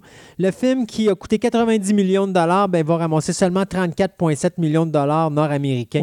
Va quand même faire 113 millions de total mondial au, euh, au total parce que c'est l'Angleterre, bien sûr, qui va chercher le maximum. Ben, c'est ça. Mais complètement tanné des querelles avec Stallone, Danny Cannon avait dit qu'à partir de là, plus jamais il jouerait avec une superstar, ce qu'il a promis de faire et ce qu'il a fait depuis ce temps-là. Mais moi, je te dirais, l'adaptation qui est intéressante de Judge Dredd, c'est Dread, qui a été faite en 2012, Oui. qui met en vedette Cal Urban, euh, Olivia euh, et Lena Headley. Je- euh, OK, on s'entend que c'est pas un grand film, Non, mais le concept est là pour Oui. Judge Dredd. totalement. Euh, il y a peut-être au niveau montage et au niveau réalisation que je suis un petit peu sceptique. Là. Je trouve qu'il y a des ratés, mais au niveau film d'action, c'est bien. Au niveau visuel, c'est bien. Et l'acteur qui est Carl Urban, Carl Urban qui faisait le Dr. McCoy dans la nouvelle lignée des Star Trek de J.J. Abrams, est excellent dans le rôle de, de Dredd. Alors, oui. Dredd s'en vient avec son nouveau partner dans un édifice dans lequel il se retrouve en lockdown et dans lequel il doit retrouver la personne qui euh, envoie sur le marché une drogue euh, qui s'appelle le slow-mo, qui est extrêmement dangereuse. Alors, euh, c'est un film d'action huis clos finalement, mais ça, va, ça allait avec le personnage. très, très bien. Non. Donc, le film qui a coûté 41 millions a ramassé à peu près 45 millions au box-office. Donc, ça a fait à peu près ses frais, mais c'est sûr qu'ils ont perdu de l'argent. Donc, tout projet pour faire un autre Judge Dredd a été oublié. Euh, en 1982, Dave Stevens, pour la compagnie Pacific Comics, allait créer un comic qui s'appelait The qui devait être un genre de d'hommage au serial des années 30 euh, et aussi à cette ambiance des années 30, là, aventure, un peu style Indiana Jones, des choses comme C'est ça. ça. là. Un Et peu donc, steampunk. Ouais, un peu euh, steam- ben, ouais. ouais, steampunk, mais à un peu moins. Mais, Rocketeer, ouais. ouais, un peu. là. Mais c'est le film de Walt Disney de 1991 qui nous intéresse parce que c'est la seule chose qu'on va voir au cinéma, euh, qui est réalisé par Joe Johnston, qui met en vedette Bill Campbell, Jennifer Connelly, Alan Harkin, Timothy Dalton et Paul Sorvino. Donc l'histoire de ce jeune cascadeur passionné d'aviation qui va découvrir une mini-fusée euh, qui a été volée par, euh, à l'armée par des gangsters. Et à ce moment-là, il va se mettre ça sur le dos. Il va apprendre à voler avec cette fusée-là et il va devenir un super-héros. Donc, le Rocketeer qui a coûté 35 millions a rapporté 46 millions au box-office américain. J'ai pas le box-office international, mais pour Disney, c'est pas assez pour dire qu'on en part un autre et on a décidé d'arrêter euh, tout simplement la production. C'est Mais- dommage. Puis là, il n'y a pas de dessin animé. Là. Il y a quelque chose Ah, là, que Disney est en train de remettre, sur- mais plus dans un univers jeune. OK. Tu sais, avec une, une roquette. Une, une roquette, là. C'est Mini une, une, ouais. une femme de, de très Ouais. bas âge, là, De- que, genre enfant, de, là, de dos, mini, là. de mini Rocketeer. Un méga Rocketeer, en tout Ouais. cas, c'est ça. Mais vous êtes capable d'avoir des histoires du Rocketeer avec la bande dessinée. Je pense que c'est IDW qui a ça ou c'est Dark Horse, c'est un des deux. Mais euh, il y a une compagnie qui a les droits, fait que régulièrement, ils nous sortent des histoires de Rocketeer. Euh, pour du côté féminin, ben, on a deux super-héroïnes qui est important de souligner. Tangirl, qui a été faite... euh, Ça, ça tellement rien, là. T'as- t'as- ah non, t'as jamais connu Tangirl. C'est euh, créé par euh, Jamie Hewlett et Alan Martin euh, pour le comic book britannique Deadline en 1988.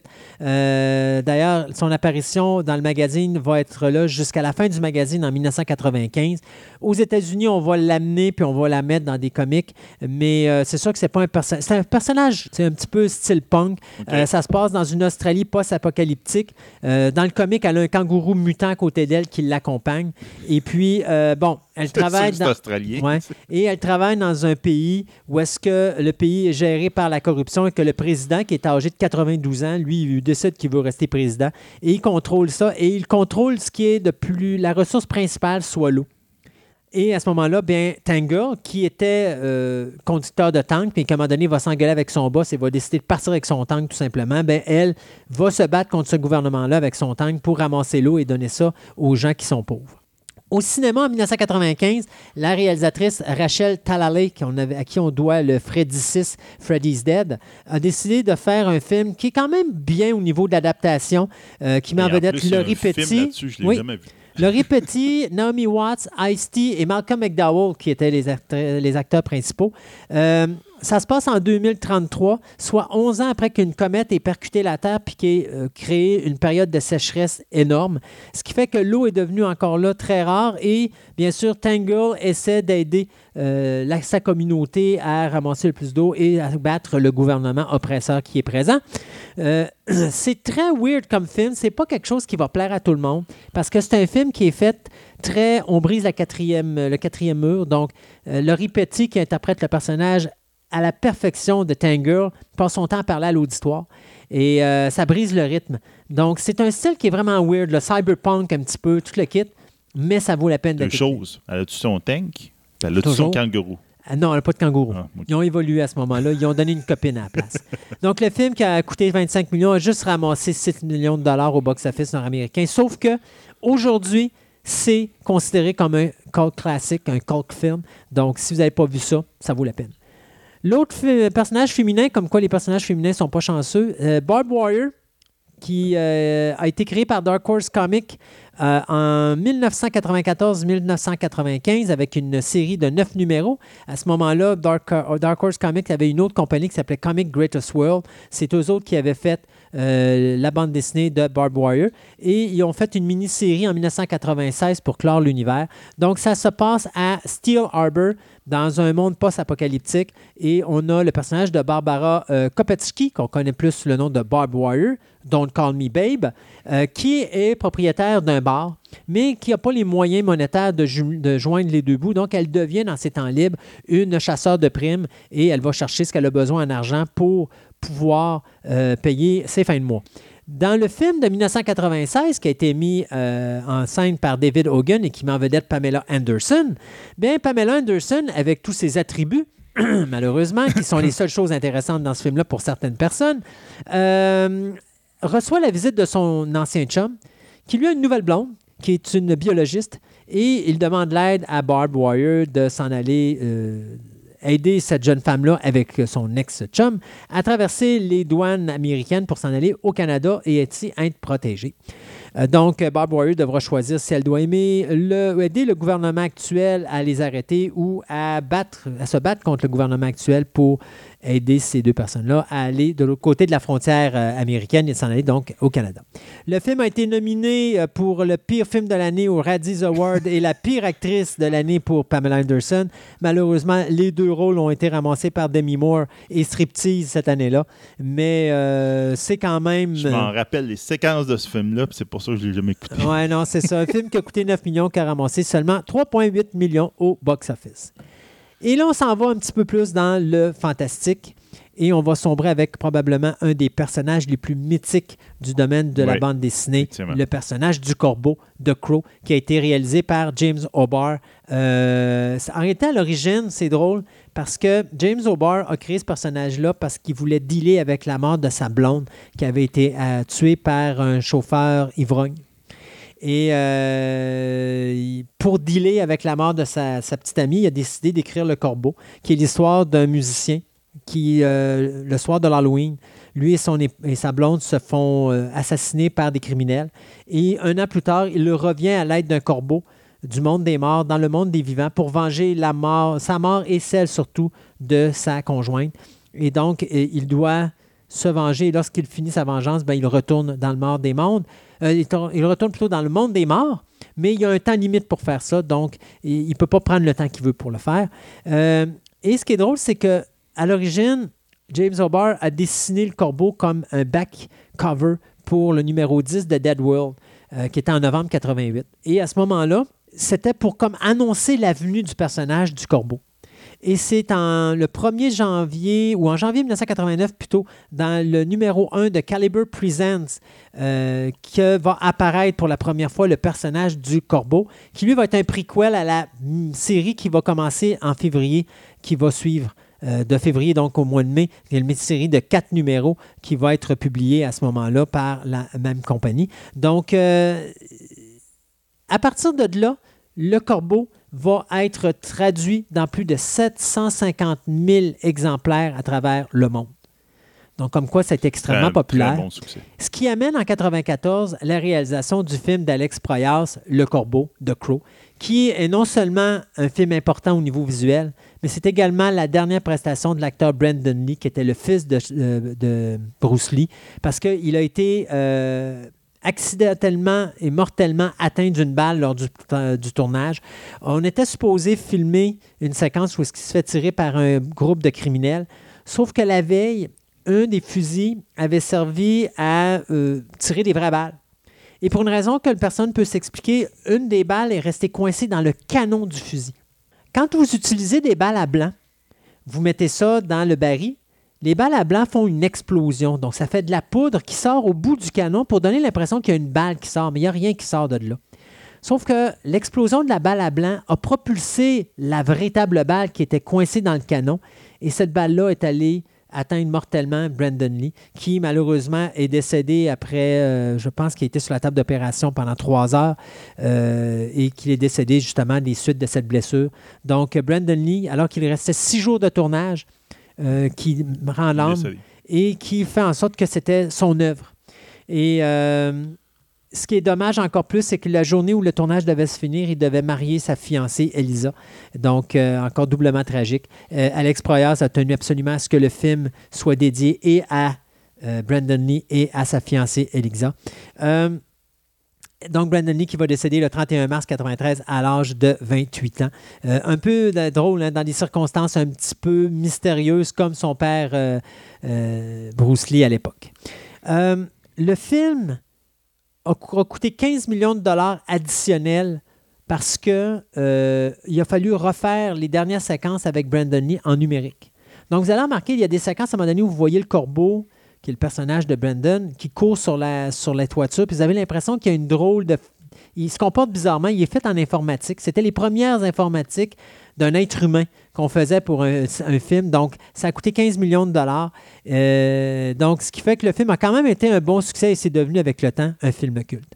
Film qui a eu trois suites. Donc, on a eu The Crow, City of Angels en 96, Salvation en 2000 et euh, Wicked Prayer en 2005. Il y a eu un remake qui s'est fait à la télévision, euh, je pense que c'est pour le Sci-Fi Channel en 2000, qui s'appelait Wings of the Crow, mais pas terrible. Mais je vous dirais, c'est la série qui a été faite également pour Sci-Fi qui s'appelait The Crow Stairway to Heaven, qui a été faite en 99, qui est excellente.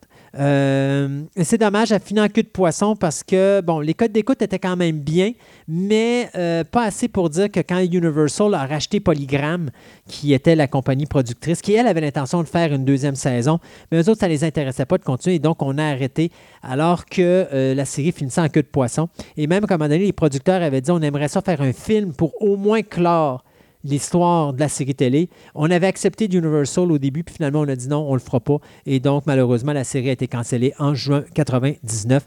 Euh, on, compte une série, donc, d'une saison de 22 épisodes. Euh, fait que c'est dommage, parce que c'est quand même quelque chose d'intéressant à écouter. Hellboy, Très important, Hellboy. Là, on tombe un petit peu dans le surnaturel, vous allez me dire. Ouais. mais Hellboy n'a pas vraiment de super pouvoir parce que son pouvoir principal, c'est la régénérescence. Un peu comme Wolverine. Euh, puis, il n'y a pas d'autre pouvoir que ça. À part d'être super fort, mais parce qu'il vient de l'enfer. Parce que Hellboy est une créature qui est née d'une relation entre une être humaine, qui est une sorcière, et un démon de l'enfer. Et donc, il vient au monde en enfer. Et c'est un personnage qui est apparu euh, dans le San Diego Comic Con Comic numéro 2 en août 1993. Il avait déjà été dessiné en forme, je te dirais, vraiment très basic euh, pour la couverture du Dime Press numéro 4 en mars 93. Mais c'est vraiment dans le San Diego Comic Con Comic qu'on le voit apparaître dans le numéro 2. Et après ça, c'est John Byrne qui va le- l'installer dans son X-Men numéro 21 en décembre 93. Puis finalement, va pousser euh, Mignola à, revenir avec le concept, parce que Mignola n'aime pas le concept du, Hellboy, mais il aime le nom Hellboy. Puis finalement, euh, après avoir appro- approché DC Comics, qui euh, disait, ben oui, ça serait intéressant, mais on n'aime pas qu'on parle de l'enfer, fait qu'on aimerait changer le concept du personnage. Euh, Mignola dit non, il n'y en a pas question. Et là, à ce moment-là, il va être approché par Dark Horse Comics qui vont euh, faire un comic book avec lui à partir du 4, euh, ben pas du 4, mais du, du mois de mars 1994, avec le premier de quatre numéros qui va s'appeler Seed of Destruction. Et donc, c'est avec la création de- du personnage de Hellboy au niveau du comic book. Mais au niveau du cinéma, il faudra attendre en 2004 Ouais. avant d'avoir le film de Guillermo del Toro qui met en vedette Ron Perlman, qui est l'acteur Parfait. parfait pour faire le personnage de Hellboy. Il y a John Hurt qui est là-dedans et Selma Blair également qui joue dans ça. Donc, on a le film de Hellboy qui raconte les origines de Hellboy, qui va avoir un bon succès à un point tel qu'on va faire un Hellboy 2 en 2008 qui va s'appeler The Golden Army, qui va garder le même staff. Oui, puis je te dirais, euh, c'est encore plus éclaté. Oui. Dans le deuxième, ils sont Oui. tombés dans l'univers. Oui, exactement. Le, le- le reproche que je vais faire à Hellboy 2, c'est que ça, c'est la phase de Guillermo del Toro, je suis un enfant avec le numérique. Donc là, il en mettait trop Ouais. visuellement, ce qui fait que tu voyais les effets numériques. Mais pour le reste, le film est excellent. Et à un moment donné, on voulait faire un troisième film, mais malheureusement, le film a eu 160 millions box-office contre 85 millions de budget. Ce qui fait que là, on trouvait que malheureusement, malgré le fait que c'était, les critiques étaient positives, malgré le fait que les interprétations étaient bien, malgré le fait qu'on avait des nominations aux Oscars et tout le patatlan, on a décidé qu'il n'y aurait pas de suite. Mais Guillermo del Toro veut faire de quoi? Et si vous voulez voir une suite, bien, malgré le fait qu'il n'y a pas d'Hellboy 3, il y a toujours moyen pour vous de trouver en DVD deux films d'animation qui ont été faits. Qui vont là où euh, Guillermo del Toro va rester à la production, mais ce qu'il va faire, c'est qu'il va aller chercher les acteurs et les actrices qui ont joué dans les deux films d'Hellboy, et ces acteurs-là et ces actrices-là vont reprendre leur voix pour les deux films d'animation. Donc, c'est Hellboy Sword of Storms en 2006 qui est Le Sable des Tempêtes, qui est mis en vedette par Tad Stones et Phil Weinstein. Et le deuxième, c'est Hellboy Blood and Iron, ou De sang et de fer, qui a été fait en 2007, toujours par Tad Stones, accompagné de Victor Cook. Donc, encore là, on suit les aventures de Hellboy, mais vous pouvez vraiment considérer ces deux films-là comme une suite directe au, au film de 2004.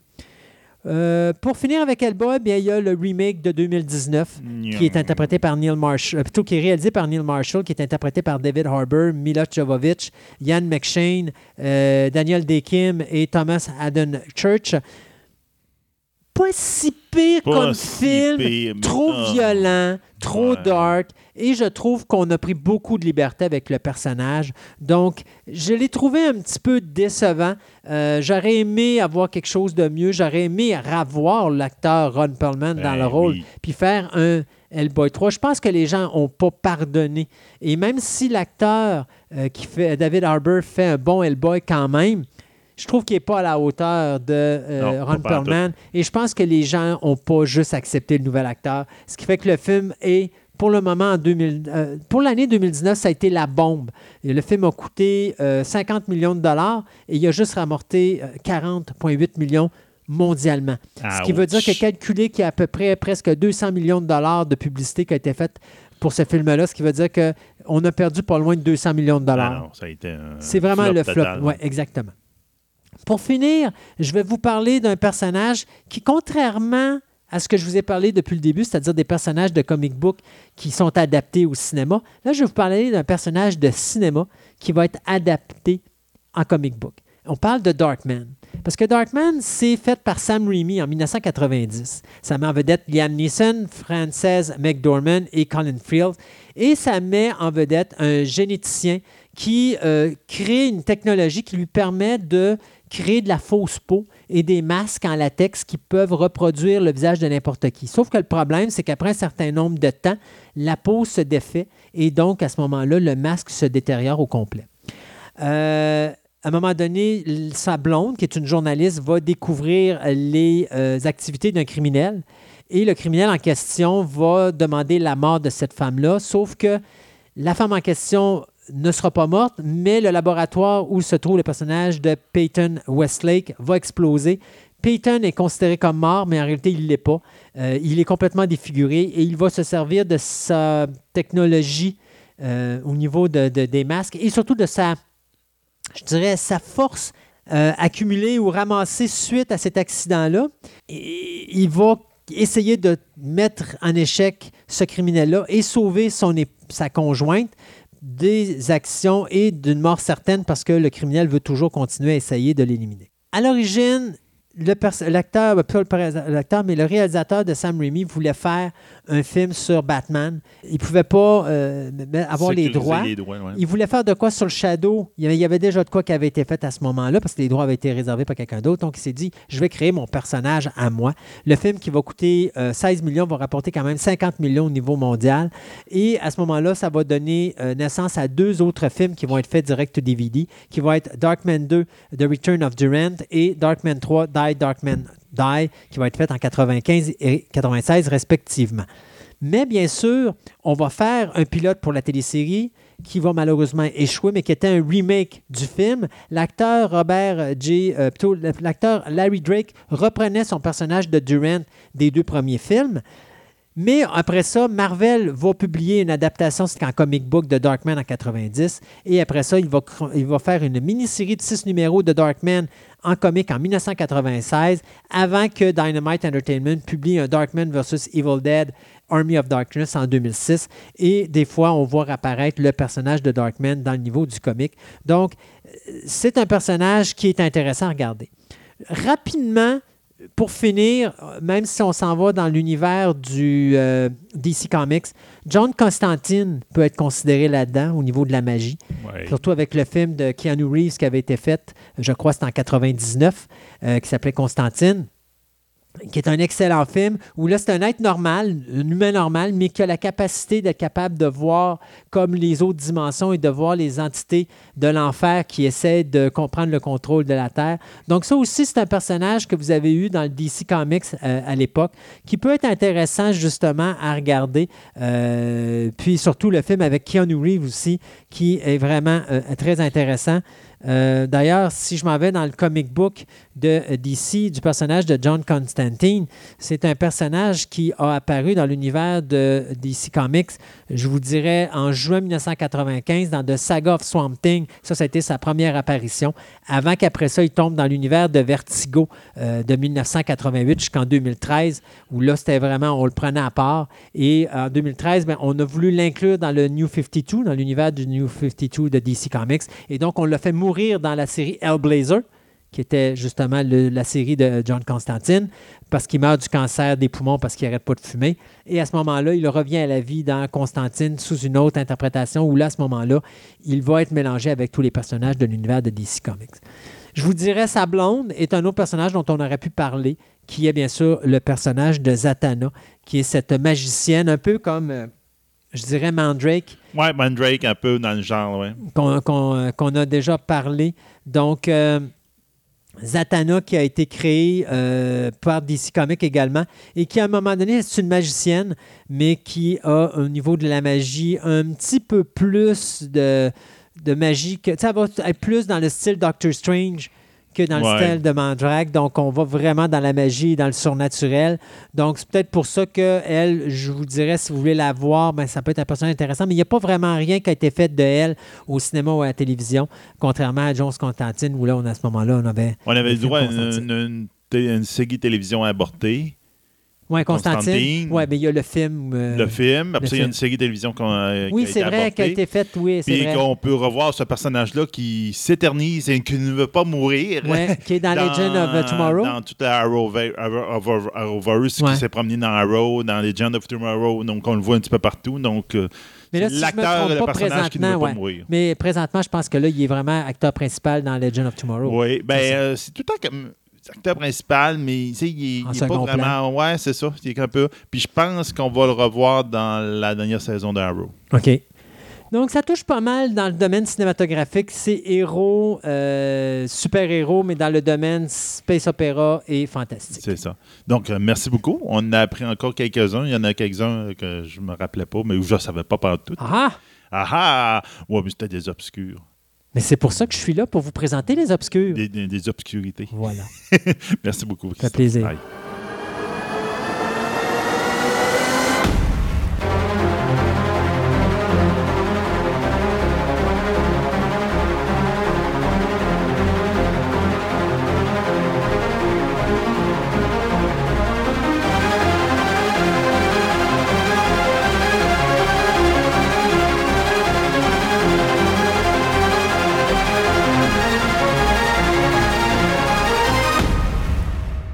Était dans le carré je suppose que là, tu vas nous botter le derrière à travers la porte du carré d'Oville.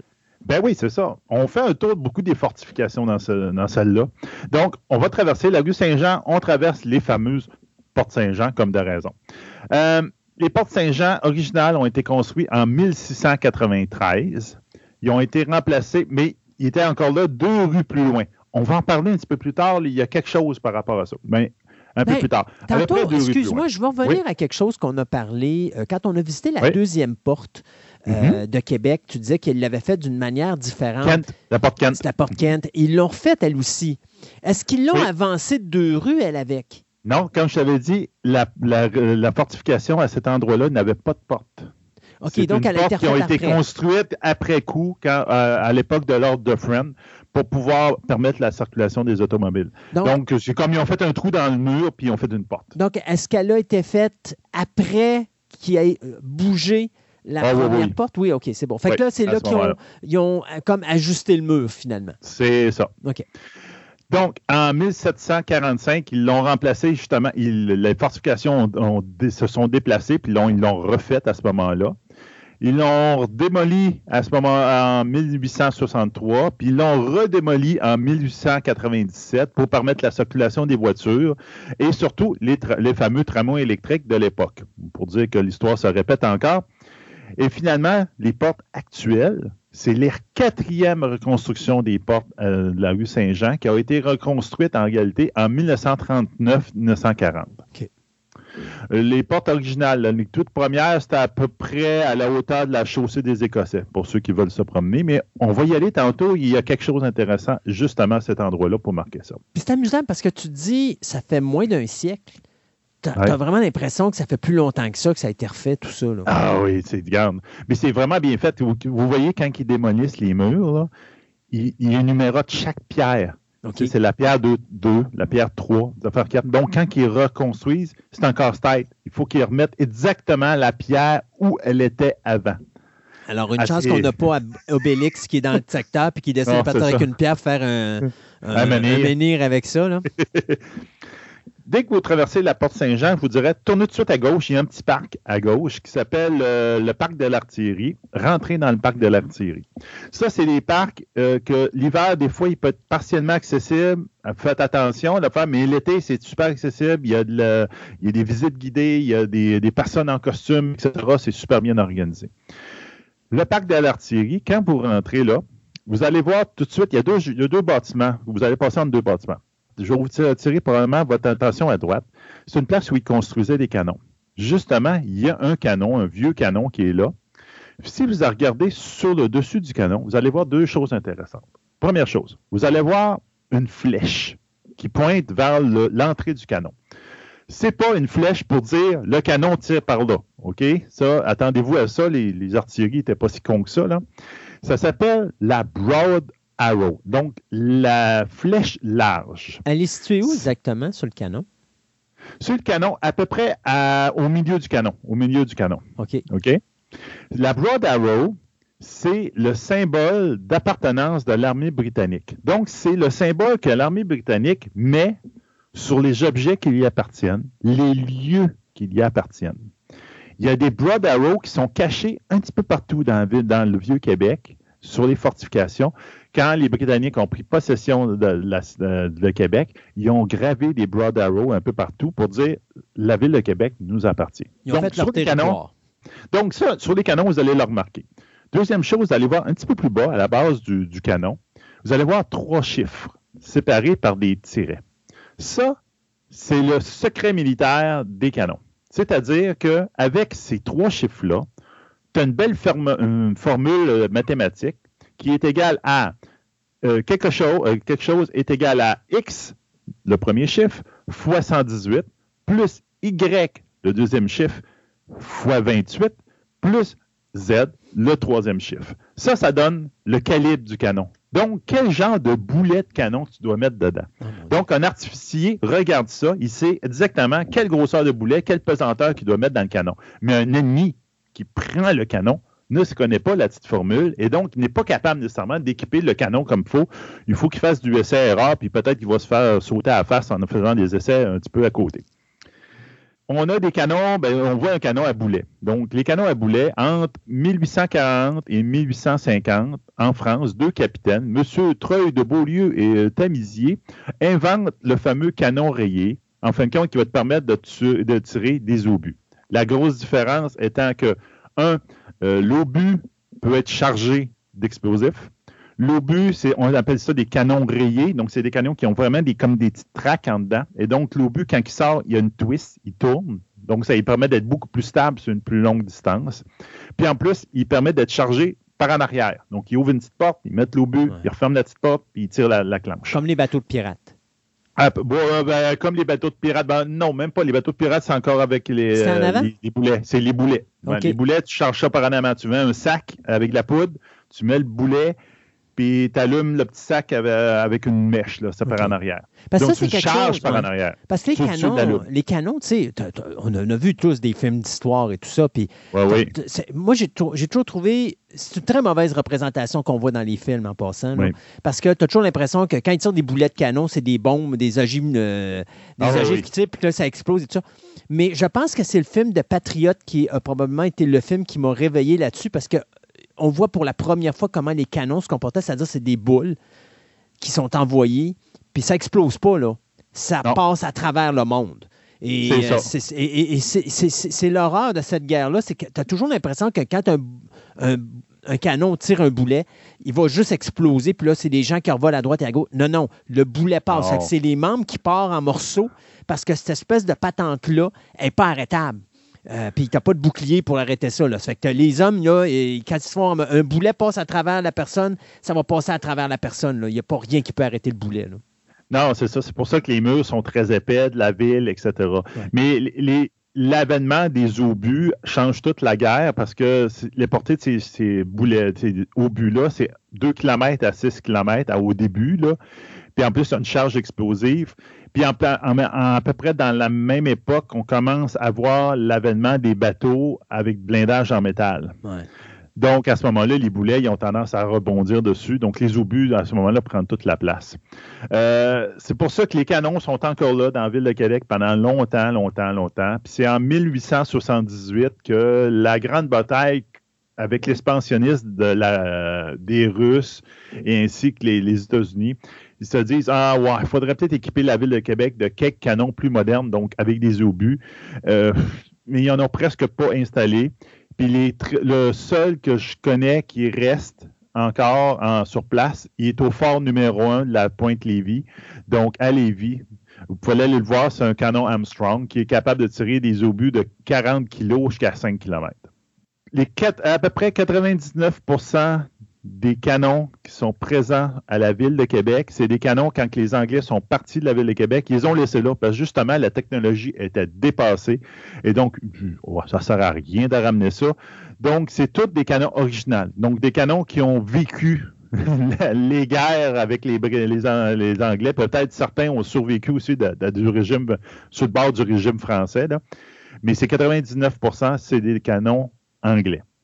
Il y en a quelques Français dans Basseville au niveau, ce qu'on appelle la, euh, batterie royale, que ça, c'est des reproductions. Vous allez voir des canons français là. Haute exception, place de, la, de la terrasse du frein, à côté du château Frontenac, pas loin du kiosque à crème glacée. Vous allez voir, il y a une série de canons là si vous regardez sur le dessus, vous allez voir un symbole qui ressemble à une espèce de pélican de phénomène. Il y a comme une armoirie sur du canon. Il n'y a pas la Broad Arrow. C'est des canons russes qui ont été saisis par les British dans des guerres, puis ont été ramenés à Québec comme trophée. Ah. Donc, ils étaient juste là comme parade, comme pour dire, regarde, on a déjà battu les Russes et voici des, euh, souvenirs de guerre qu'on a eus. Donc, on a des canons russes à Québec qui sont là, qui sont d'origine. C'est vraiment des canons d'origine qui sont là. Si vous allez dans les plaines d'Abraham, complètement à l'ouest des plaines d'Abraham, c'est dans la partie où le monde font voler des cerfs-volants. C'est comme un grand cercle.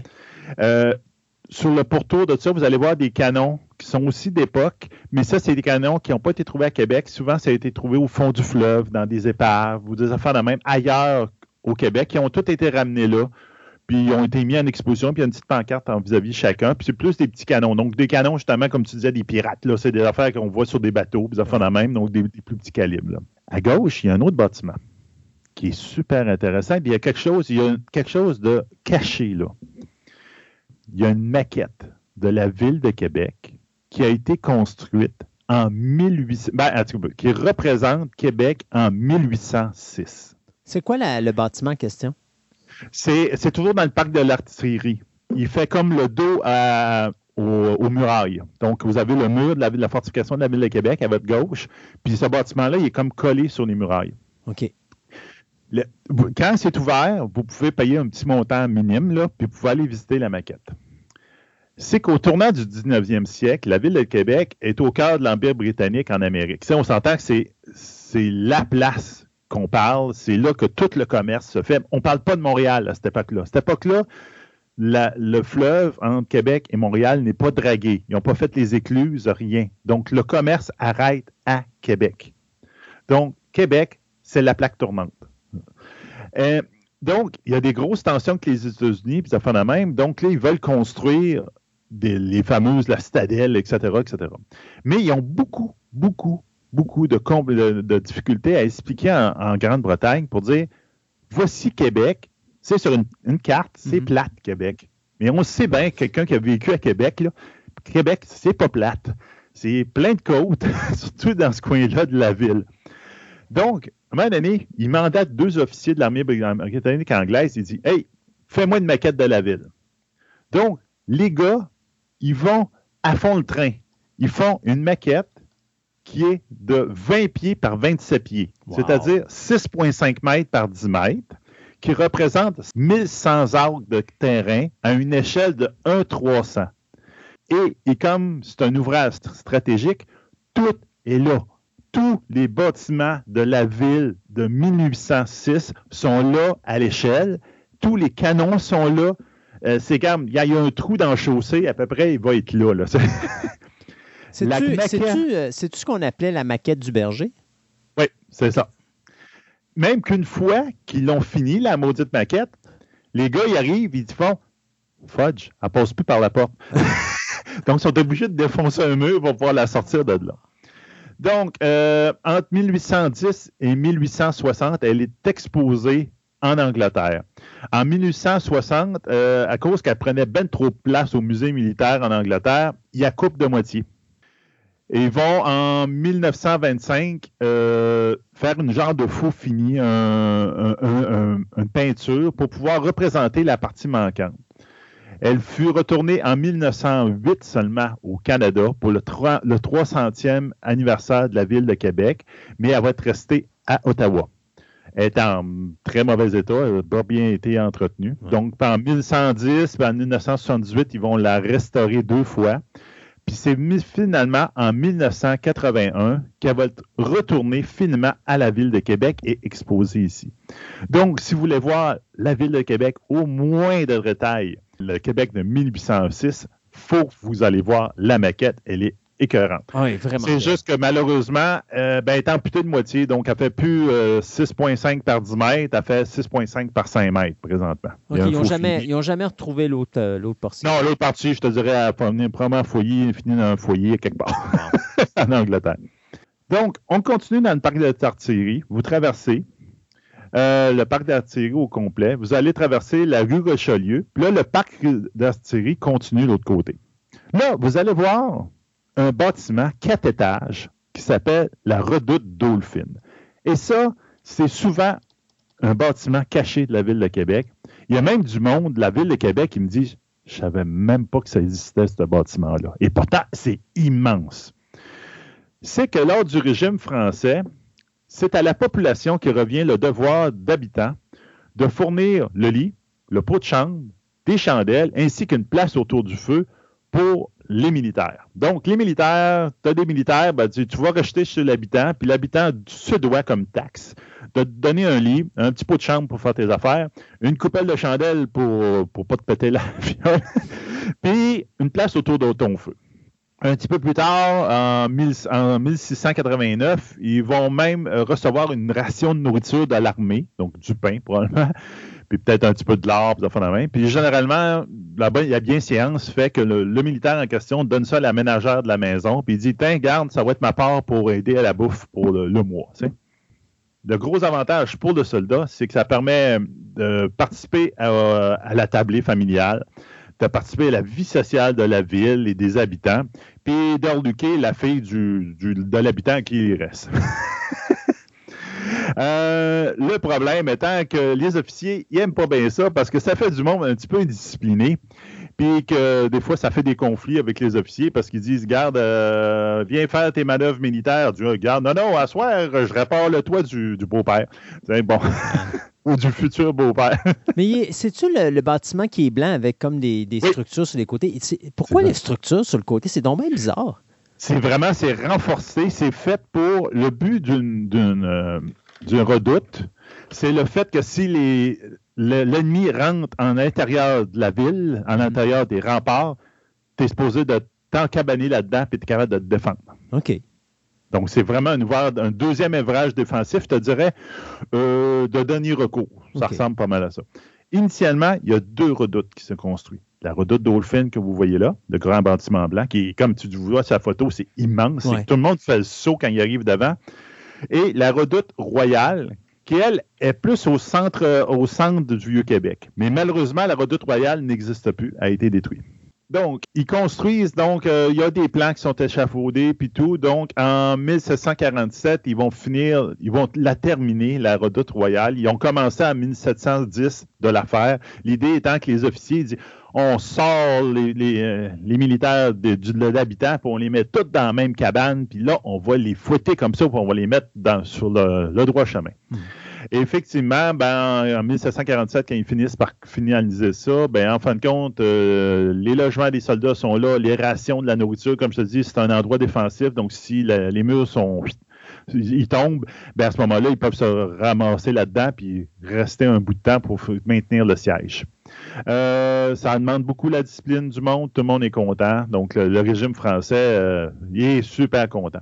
Quand la guerre de la conquête se fait, les, les British prennent la place, ils trouvent l'idée hyper bonne parce qu'eux autres, ça fait. Ils ont le même problème de discipline parce qu'il y avait quelque chose qui existait semblable. Ils appelaient ça l'étiquette. C'est comme euh, la taxe qu'ils donnaient au monde. Ça existait en Angleterre. Puis là, ils ont fait hein, c'est une méchante bonne idée. Donc, ils font la même affaire. Puis ça, va prendre 60 ans en Angleterre avant qu'ils appliquent ce modèle-là à la grandeur de l'Angleterre. Donc, mais c'est quelque chose qui ont commencé ici à cause que les Français l'ont fait. Lors du départ de l'armée britannique en 1871, donc en 1867, la Confédération canadienne est signée. Donc en 1871, euh, les British s'en vont toutes et le secteur est totalement abandonné. Puis même, il va tomber carrément à l'abandon. Ce qui va, entre guillemets, sauver ce secteur-là, c'est que quand euh, l'armée britannique part, il décide, euh, ben, dit, hum, nos fusils sont plus de date. Il y en a un nouveau modèle qui est sorti. On va prendre le nouveau modèle. Donc, on, nous, on laisse tous nos vieux guns aux, Canadiens français, qui, ben, aux Canadiens qui sont là. On s'en fout, on n'a plus besoin. Donc, le Canadien, les Canadiens se disent bon, OK, on a le droit maintenant d'avoir une armée indépendante, on a le droit d'avoir, on est, on est un petit peu indépendant, on va prendre ces guns-là. Ah, zut, l'armée britannique a arrêté de les utiliser, donc le fournisseur de, munitions, il dit c'est plus rentable d'en faire, j'en fais plus. Donc, il décide de transformer le parc de l'artillerie en euh, endroit pour faire des munitions. Donc, ils vont faire des munitions à partir de 1982. Ça va venir de la cartoucherie de, Québec. Qui va au début, il y a 37 employés, donc 15 femmes. Au fur et à mesure des époques, ça va monter à, en 1900, il y a 400 employés. Euh, ça va monter à 900 employés qui vont travailler là pour faire des cartouches puis des obus, puis ça même durant la Première Guerre mondiale. Et la cartoucherie de Québec, à la Deuxième Guerre mondiale, va employer 14 000 personnes, dont 2 000 personnes à cet endroit-là. Le reste va être soit au quartier Saint-Malo, donc euh, sur le long de Charest, vous allez voir, ou encore à la base de Valcartier, donc en face de la base de Valcartier. À un moment donné, en 1964, ça va être privatisé. Donc là, à ce moment-là, c'est juste l'usine en face de la base de Valcartier qui va exister. À un moment donné, ça va complètement être désaffecté, puis ils vont déménager leurs ouvrages ailleurs. Mais c'est ça qui a revitalisé tout ce coin-là. Si vous continuez dans le parc d'artillerie, puis vous allez complètement dans le fond du parc, mais vraiment dans le fond de ce parc-là, vous allez arriver dans un petit recoin. On peut dire le coin entre les deux murailles. Puis il y a un petit, un petit sentier tout petit qui c'est un point de vue qui est super beau de la ville de Québec. Vous allez voir la ville de Québec à partir de là. Ça s'appelle la redoute du bourreau. C'est qu'en 1690, euh, quelques jours avec, avant l'attaque de, William Phipps, donc le fameux événement où euh, le, gouverneur de Québec a dit Je vous répondrai par la bouche de, vos canons. C'est ça il a construit, lui, une palissade de bois. Donc, la première vraie, on peut dire, fortification de la ville de Québec, c'est une palissade de bois avant les murs de, de, euh, roches, etc. Puis, il va construire plusieurs redoutes qui, eux autres, vont être en pierre. Ils ont empilé des pierres, puis on fait des petits motons avec ça. C'est exactement cet endroit-là qu'ils vont en construire une, une des redoutes. Elle va finir par s'appeler la redoute du bourreau parce que ça va être le logement du bourreau de Québec. Euh, Christophe, as-tu déjà vu le film de 2000 qui s'appelle La veuve de Saint-Martin? Qui est avec Juliette Minoche puis Daniel Auteuil. Daniel Auteuil. Grosso modo, le film est très bien fait. Ça a été tourné à la citadelle euh, de, de Louisbourg, qui est une ça ressemble beaucoup à la ville de Québec. C'est supposé de représenter la ville de ben, l'île de Saint-Martin, donc la seule île qui est pas loin de Terre-Neuve, qui appartient au régime français. Et il y a un meurtre qui est commis sur cette ville-là. Euh, ben, cette île-là. Puis là, comme de raison, le régime français dit que la personne du meurtre doit être guillotinée. Et ils n'ont pas de guillotine. Il n'y a jamais eu de meurtre dans l'île. Donc, ils font venir la veuve, donc la veuve de Saint-Martin, la veuve qui est la guillotine de France pour faire ça. Puis pendant ce temps-là, ils essaient de trouver quelqu'un pour faire la job. Parce qu'il n'y a personne qui pouvait faire la job d'utiliser la guillotine. Donc, euh, finalement, ils finissent en 1733 euh, se résigner, puis ils disent Bon, ben, on va prendre un esclave l'esclavage au Québec. Très intéressant. On, pense qu'on n'a pas vu d'esclavage au Québec, mais euh, au Canada, c'est pas tout à fait vrai. Il trouve un Martiniquais du nom de Mathieu Léveillé, que lui, ben, il était condamné à mort parce que, regarde, il avait fait un crime, puis c'est un, esclave. Puis on dit, ben, regarde, c'est simple, on va t'exécuter ou tu prends un job de bourreau. Donc, le gars, ben, garde, excuse, il est pas trop fou, donc il prend un job de bourreau. donc, il commence à faire son œuvre, etc. L'année suivante, justement, il y a sa première exécution. Euh, c'est la fameuse euh, Marie-Joséphine Angélique, une esclave justement, qui est très célèbre dans l'histoire pour avoir mis le feu euh, à la maison de sa maîtresse à l'Hôtel-Dieu de Montréal. Donc, dans le coin de l'Hôtel-Dieu de Montréal. Donc, il a détruit l'Hôtel-Dieu, une partie de l'Hôtel-Dieu de Montréal à cause qu'elle a mis le feu euh, pour se sauver. Donc, elle est arrêtée, elle est mise à mort et c'est monsieur en, question qui doit le faire. Donc, comme des raisons, quand le bon vieux temps, ils font pas juste le pendre, tu sais. Ils le torturent un petit peu pour avoir des aveux, puis après ça, ils le pendent.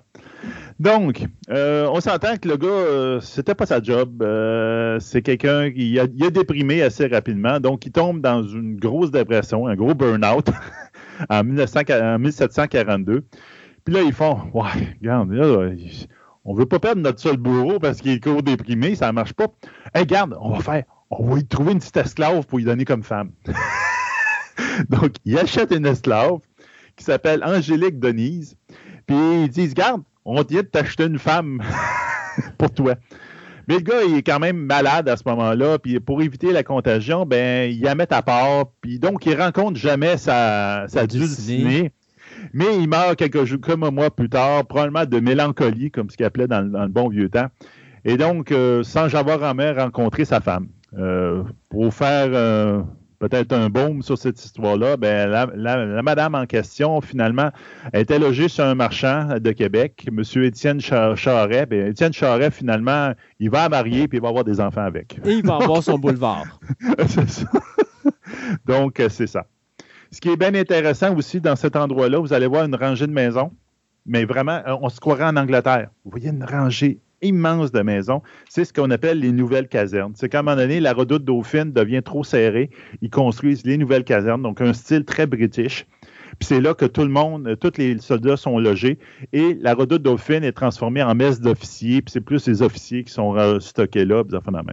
Ils ont construit ça en 1749 à 52. Le bâtiment est très en, c'est là-dedans qu'ils vont construire entre autres les munitions, beaucoup avec la fameuse cartoucherie de Québec. Ce qui est dommage, c'est que les bâtiments sont presque en ruine, mais dernièrement, il y a, juste avant la pandémie, ça appartenait à l'hôpital, qui est pas loin. Euh, l'hôpital a vendu pour un, montant symbolique à une association qui est en train de tout rebâtir, de toutes les remettre à neuf. Et là, on va être, capable d'être visité, effectivement. Donc, en 2012, ça a été quand même classé bien culturel et j'ai très hâte de visiter. Normalement, pour la suite de visite, moi, je vous ferai passer justement en arrière des autres casernes. Il y a un chemin euh, piétonnier avec des passerelles de bois, tout, c'est super beau. Euh, malheureusement, à cause des travaux, il est souvent barré comme le tour, le bas du parc de l'artillerie. Donc, si vous n'êtes pas capable de passer, euh, passer par là, remontez sur la rue, Saint, la rue Richelieu ou Saint-Mahon qui, passe là vous continuez à ce moment-là vers l'hôpital de, Québec. Ce qui est intéressant, si vous allez quand même, quand vous n'êtes pas loin de la, la, redoute du bourreau, et vous regardez l'arrière du bâtiment, justement, les, les, nouvelles casernes, comme on voit, vous allez voir, il y a des briques, puis il y a des pierres. Le monde dit Ah, il n'y avait pas de budget, ils ont mis des briques rouges. C'est pas vrai. C'est que les pierres, c'est le régime français. Les briques, c'est le régime britannique. Ah. Parce que la simple et bonne raison que la nouvelle colonie de la Nouvelle-France, une des choses pourquoi la Nouvelle-France a eu beaucoup, beaucoup de misère à se développer, il n'avait aucun droit de compétitionner la mère patrie. Donc, tu ne pouvais que confectionner des affaires que la mère patrie ne fait pas. Donc, tu fais de la, mettons, de la canne à sucre. Dans, plus dans, dans tu as le droit de faire de la canne à sucre. La mère patrie n'en fait pas de canne à sucre. Ah oui, produisant à pocheter. Tu fais de la fourrure. Parfait. La mère patrie n'en fait pas. Fais-en. Je veux faire des briques pour construire ma maison. Ah, il faut les faire venir par bateau de la Nouvelle-France. Imagine-tu le prix des, euh, briques de la Nouvelle-France? Au bout de la ligne, le monde prenait des roches. Mais quand les British sont arrivés, ils ont fait Voyons, avez-vous une briquerie, une, une, business pour faire des briques? Il a dit Non, on n'avait pas le droit dit gang de gnochons. Il dit, ah ouais, fais-moi en une, puis il garde sa presse, puis vous allez me faire des briques. Donc, c'est là, c'est le régime britannique à ce moment-là. Vous avez un très bel exemple en arrière de ce bâtiment-là, qui est très, très beau. Donc, vous continuez la rue, comme je vous dis, ou le sentier qui est en arrière du bâtiment, et vous allez jusqu'à la côte du palais. Vous allez arriver en face de l'Hôtel Dieu. Je vous dirais, descendez un petit peu la côte, aller à une intersection à 4 entre la rue Diane, euh, la rue La Côte du Palais puis la rue des Remparts. C'est l'emplacement de la porte du Palais. Elle n'existe plus, malheureusement, présentement. Donc, elle est appelée euh, aussi la porte Saint-Nicolas, qui a été construite en, en 1690, a été remplacée en 1758, puis de nouveau encore en 1831 mais elle va être totalement détruite en 1873 à ce moment-là. Euh, regarde, euh, l'ouverture est à peu près de 2,5 mètres de large. Là, c'est vraiment pas beaucoup. Ça ressemble euh, en 1930, quand il en 1830, excusez, quand ils vont la changer, ça ressemble un peu à un arc de triomphe avec deux, deux, deux guichets, deux entrées. Mais malheureusement, en 1973, c'est du garde, avec les départs des armées britanniques, c'est une des portes qui se fait ramasser par le, les Français, puis ils garde avant que Dufresne lève la main, puis il fait Wow, qu'est-ce que vous faites là? Donc, elle n'a jamais été construite, mais c'est l'emplacement exactement où est-ce que vous êtes. Il y a des belles photos qui existent sur Internet pour la voir. L'Hôtel Dieu. Ah, je pourrais vous en compter des affaires sur l'Hôtel Dieu, mais dites-vous que quand je fais ma visite guidée, je faisais quel est le, lien entre les trois mousquetaires et la ville de Québec? Et c'est simple, c'est l'Hôtel Dieu. OK. Pour la simple et bonne raison que l'Hôtel Dieu a été financé en bonne partie par la duchesse d'Aiguillon. La duchesse d'Aiguillon, elle s'est mariée en France à, l'âge de 16 ans, comme à l'époque, au, probablement au très vieux marquis de Combalet. Mais deux ans plus tard, le marquis en question devait être trop vieux, justement, puis il est décédé. Donc, elle restait veuve le reste du temps, avec une fortune de son, de mari, puis s'est consacrée des bonnes œuvres. Puis une de ces bonnes œuvres, elle l'a faite avec son oncle. Son oncle, qui est le cardinal de Richelieu. Ah. Donc, son oncle, le cardinal de Richelieu, et la duchesse d'Aiguillon se sont pris un peu amourachés de la ville de Québec et donc ont fourni l'argent pour construire l'Hôtel Dieu, le début de l'Hôtel Dieu de Québec. Au début, les bonnes sœurs qui sont arrivées là en 1639, il était trois sœurs, 28, 22 et 29 ans. Ils se sont installés au début au Cap-Rouge parce qu'ils voulaient convertir des Indiens. Là, euh, à un moment donné, il y a eu euh, Clavérol frappe le village en question qui est quasiment décimé au grand complet. Donc, à un moment donné, ils n'ont plus euh, d'Amérindiens à convertir là. Ils reviennent à Québec, puis ils disent Bon, ben finalement, on avait un terrain ici, on va, construire quelque chose. Donc là, ils construisent là. Et en plus, surtout que la nation amérindienne qui se situait dans le coin de Céleri, eux autres avaient justement, ils s'étaient sauvés. Le peu qui restait, s'étaient sauvés, puis ils étaient allés à Québec. Puis là, Québec, avec de plus en plus une population amérindienne importante. Donc, eux autres, qui ont dit, bah, ben, finalement, euh, si, on ne va pas à l'Amérindien, l'Amérindien va venir à nous autres. Donc, ça revient à ça. Donc, ils ont quand même construit l'hôpital là. À l'époque, c'est 40 lits, l'hôpital. Et contrairement à tout ce qu'on peut penser, 9 personnes sur 10 en sortaient guéries ou soulagées. Peut-être que tu te faisais amputer une jambe. Ça, ça dira, mais au ah, moins, tu ben. sortais et tu étais vivant. Tiens, on s'entend. Donc, c'était un bon hôpital. C'est quand même un bon hôpital, puis c'était quand même quelque chose que le monde trouvait ça super intéressant. En 1654 à 1672, 72, excusez, toujours avec la duchesse de, duchesse de Guyon qui avait trop d'argent, il est construit, puis il est, grandi, puis grandi. Puis maintenant, ben, c'était le plus vieux hôpital du, du Canada, c'est là. Et euh, c'est un hôpital maintenant qui est consacré beaucoup à l'oncologie, donc euh, le traitement du cancer. Donc c'est une une très belle bâtisse, vous allez le voir. Là. Si vous allez à l'intérieur, il y a une chapelle à droite quand vous rentrez par l'urgence. Il y a une chapelle qui est d'origine et super belle. Puis sur le côté, vous avez le musée des Augustines euh, de l'Hôtel Dieu de Québec, donc ceux qui ont fondé l'hôpital. Vous allez avoir un beau musée. Si vous aimez ça, l'art religieux, vous, la même, vous allez avoir un peu là, euh, toutes les idées. Là, la seule chose que je veux faire avant d'arrêter, parce que je sais qu'on est en train d'étirer le temps, euh, continuez sur la cour du palais. Montez jusqu'en haut de la cour du palais. Vous allez retrouver la rue Saint-Jean. Tournez à droite sur la rue Saint-Jean. Et là, marchez jusqu'à presque à la première intersection que vous allez trouver. La première intersection que vous allez trouver, c'est la rue Saint-Anislas. Non, on va tourner à gauche. Mais là, juste avant ça, regardez sur où est-ce que vous marchez, sur le trottoir. Vous allez voir, à peu près, vous direz, deux maisons avant le coin d'intersection, vous allez avoir un endroit où c'est marqué Fortification de Québec 1693. Donc, il y a une belle plaque à terre qui montre voici l'endroit où les, premières fortifications en pierre de Québec se situent. Et là, vous, vous le vous regardez la rue Saint-Jean et vous voyez les murs deux rues plus loin. Et là, comme on disait tantôt, vous voyez la différence de distance Ouais. que la ville a gagnée entre les deux. Un gros merci. Écoute, on s'en va à la table ronde, tiens. Euh, on va finir l'émission en beauté.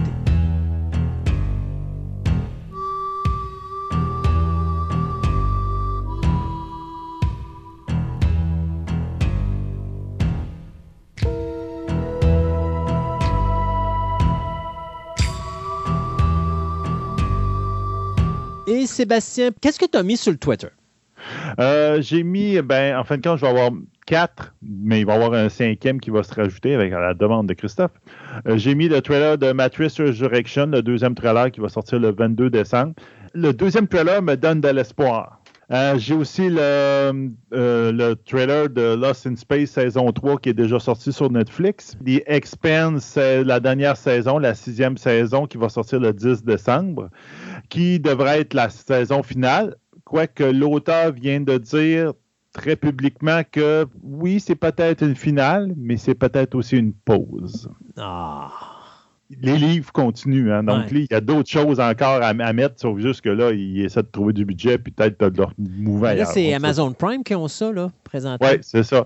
Donc peut-être que Amazon, peut-être plus tard, je ne sais pas. Euh, et aussi, j'ai euh, un, film qui va sortir le 20 février 2022, euh, qui va sortir sur. euh, non, pas un film, c'est une série qui va sortir sur Epix, donc la série, euh, le, poste télévision Epix, qui s'appelle From. Ça commence mal. Ils disent du créateur exécutif de Lost. Déjà là, ça, m'y- ils viennent me perdre. Ils viennent de Lost. C'est pas J.J. Abraham? Ah, ben là, c'est comme le, créateur exécutif, donc celui qui est en arrière, euh, avec J.J. Abraham, qui compte l'histoire d'une famille qui est en voyage en un campeur, qui tombe dans une petite ville, en fin de compte, ils se retrouvent pris dans la petite ville. Ils ont beau essayer de sortir de la petite ville, le, le camping-car revient tout le temps à la même place, et qui apprennent qu'en fin de compte, tous les habitants de la ville sont tous pris là, sont tous dans la ville. Et donc, euh, puis que la nuit, ben, il faut qu'ils se cachent, puis il faut qu'ils s'embarquent dans les maisons parce qu'il y a une genre de gang de vampires qui sont là pour s'abreuver de ces personnes-là qui sont poignées là. Donc, en fin de compte, c'est un, un piège à vampires, en tout cas. Hmm. Puis finalement, ben, je vais mettre l'espèce de résumé des annoncements de Disney Plus Day, donc le jour de Disney Plus, qu'on va mettre de l'espèce de plein de teaser trailers qu'ils ont, qu'ils ont eu. Donc, c'est ça du côté du Twitter. Donc, Afterlife Ghostbusters, euh, sur Internet, j'ai lu plein de choses. La majorité des gens chialent parce qu'ils disent c'est trop rétro. C'était pas le but de Ghostbusters Afterlife d'être rétro. Et là, plus Oui. je lis, plus je me dis que c'est peut-être des gens qui ont juste pas aimé que le monde déteste le film avec les filles, puis que là, ils sont en train de bitcher l'autre. Mais C'est moi, sûr tous les gens que je connais qui ont été voir Ghostbusters Afterlife et qui ont aimé le film original ont juste adoré. Euh, ils trouvent en tout cas que c'était un meilleur hommage au film original de 84 Oui. que ce qui avait été fait récemment par Paul Feig. Donc, euh, ouais, je suis allé le voir au cinéma. Euh, je m'étais dit non, je veux aller le voir au cinéma. Euh, tout de suite, quand j'ai écouté la trame sonore que j'avais achetée, là, j'ai fait Waouh, c'est c'est la musique du premier film. Ils ont, puis effectivement, ça a l'air qu'ils ont repris les mêmes pièces, ils ont modifiées un peu, puis tout.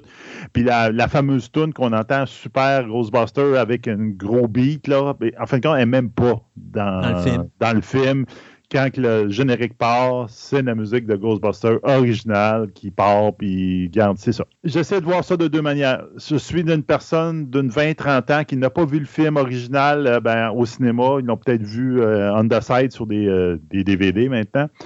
Euh, je peux comprendre un peu le, le- le- Le la déception, le chialage un petit peu, parce que effectivement, c'est pas, c'est un film que je qualifierais de correct. C'est un film, c'est un bon film, mais c'est pas un grand film, c'est un bon film. Euh, c'est sûr que c'est pour personnes plus jeunes, donc aller voir en famille, puis même, les enfants vont triper. C'est quand même très intéressant pour ça.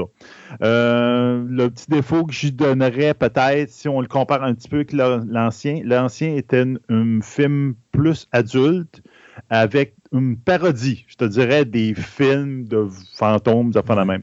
Alors que lui, c'est un film, je te dirais, plus pour jeunes, mais moins d'humour. J'ai trouvé que l'humour était moins présent, moins à double sens, puis tout. J'ai trouvé ça un petit peu tard.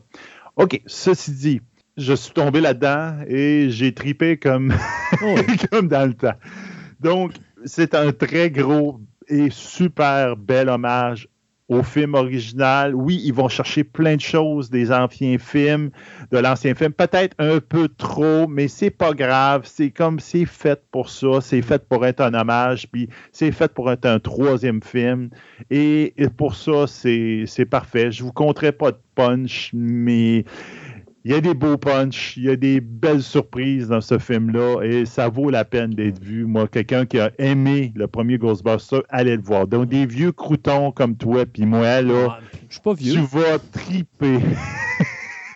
Euh, c'est tout le temps qu'on a pour l'émission d'aujourd'hui. Euh, merci à vous, les auditeurs. On vous le rappelle, euh, dans deux semaines, c'est l'émission du Christmas Carol. On va parler des personnages cultes de l'histoire.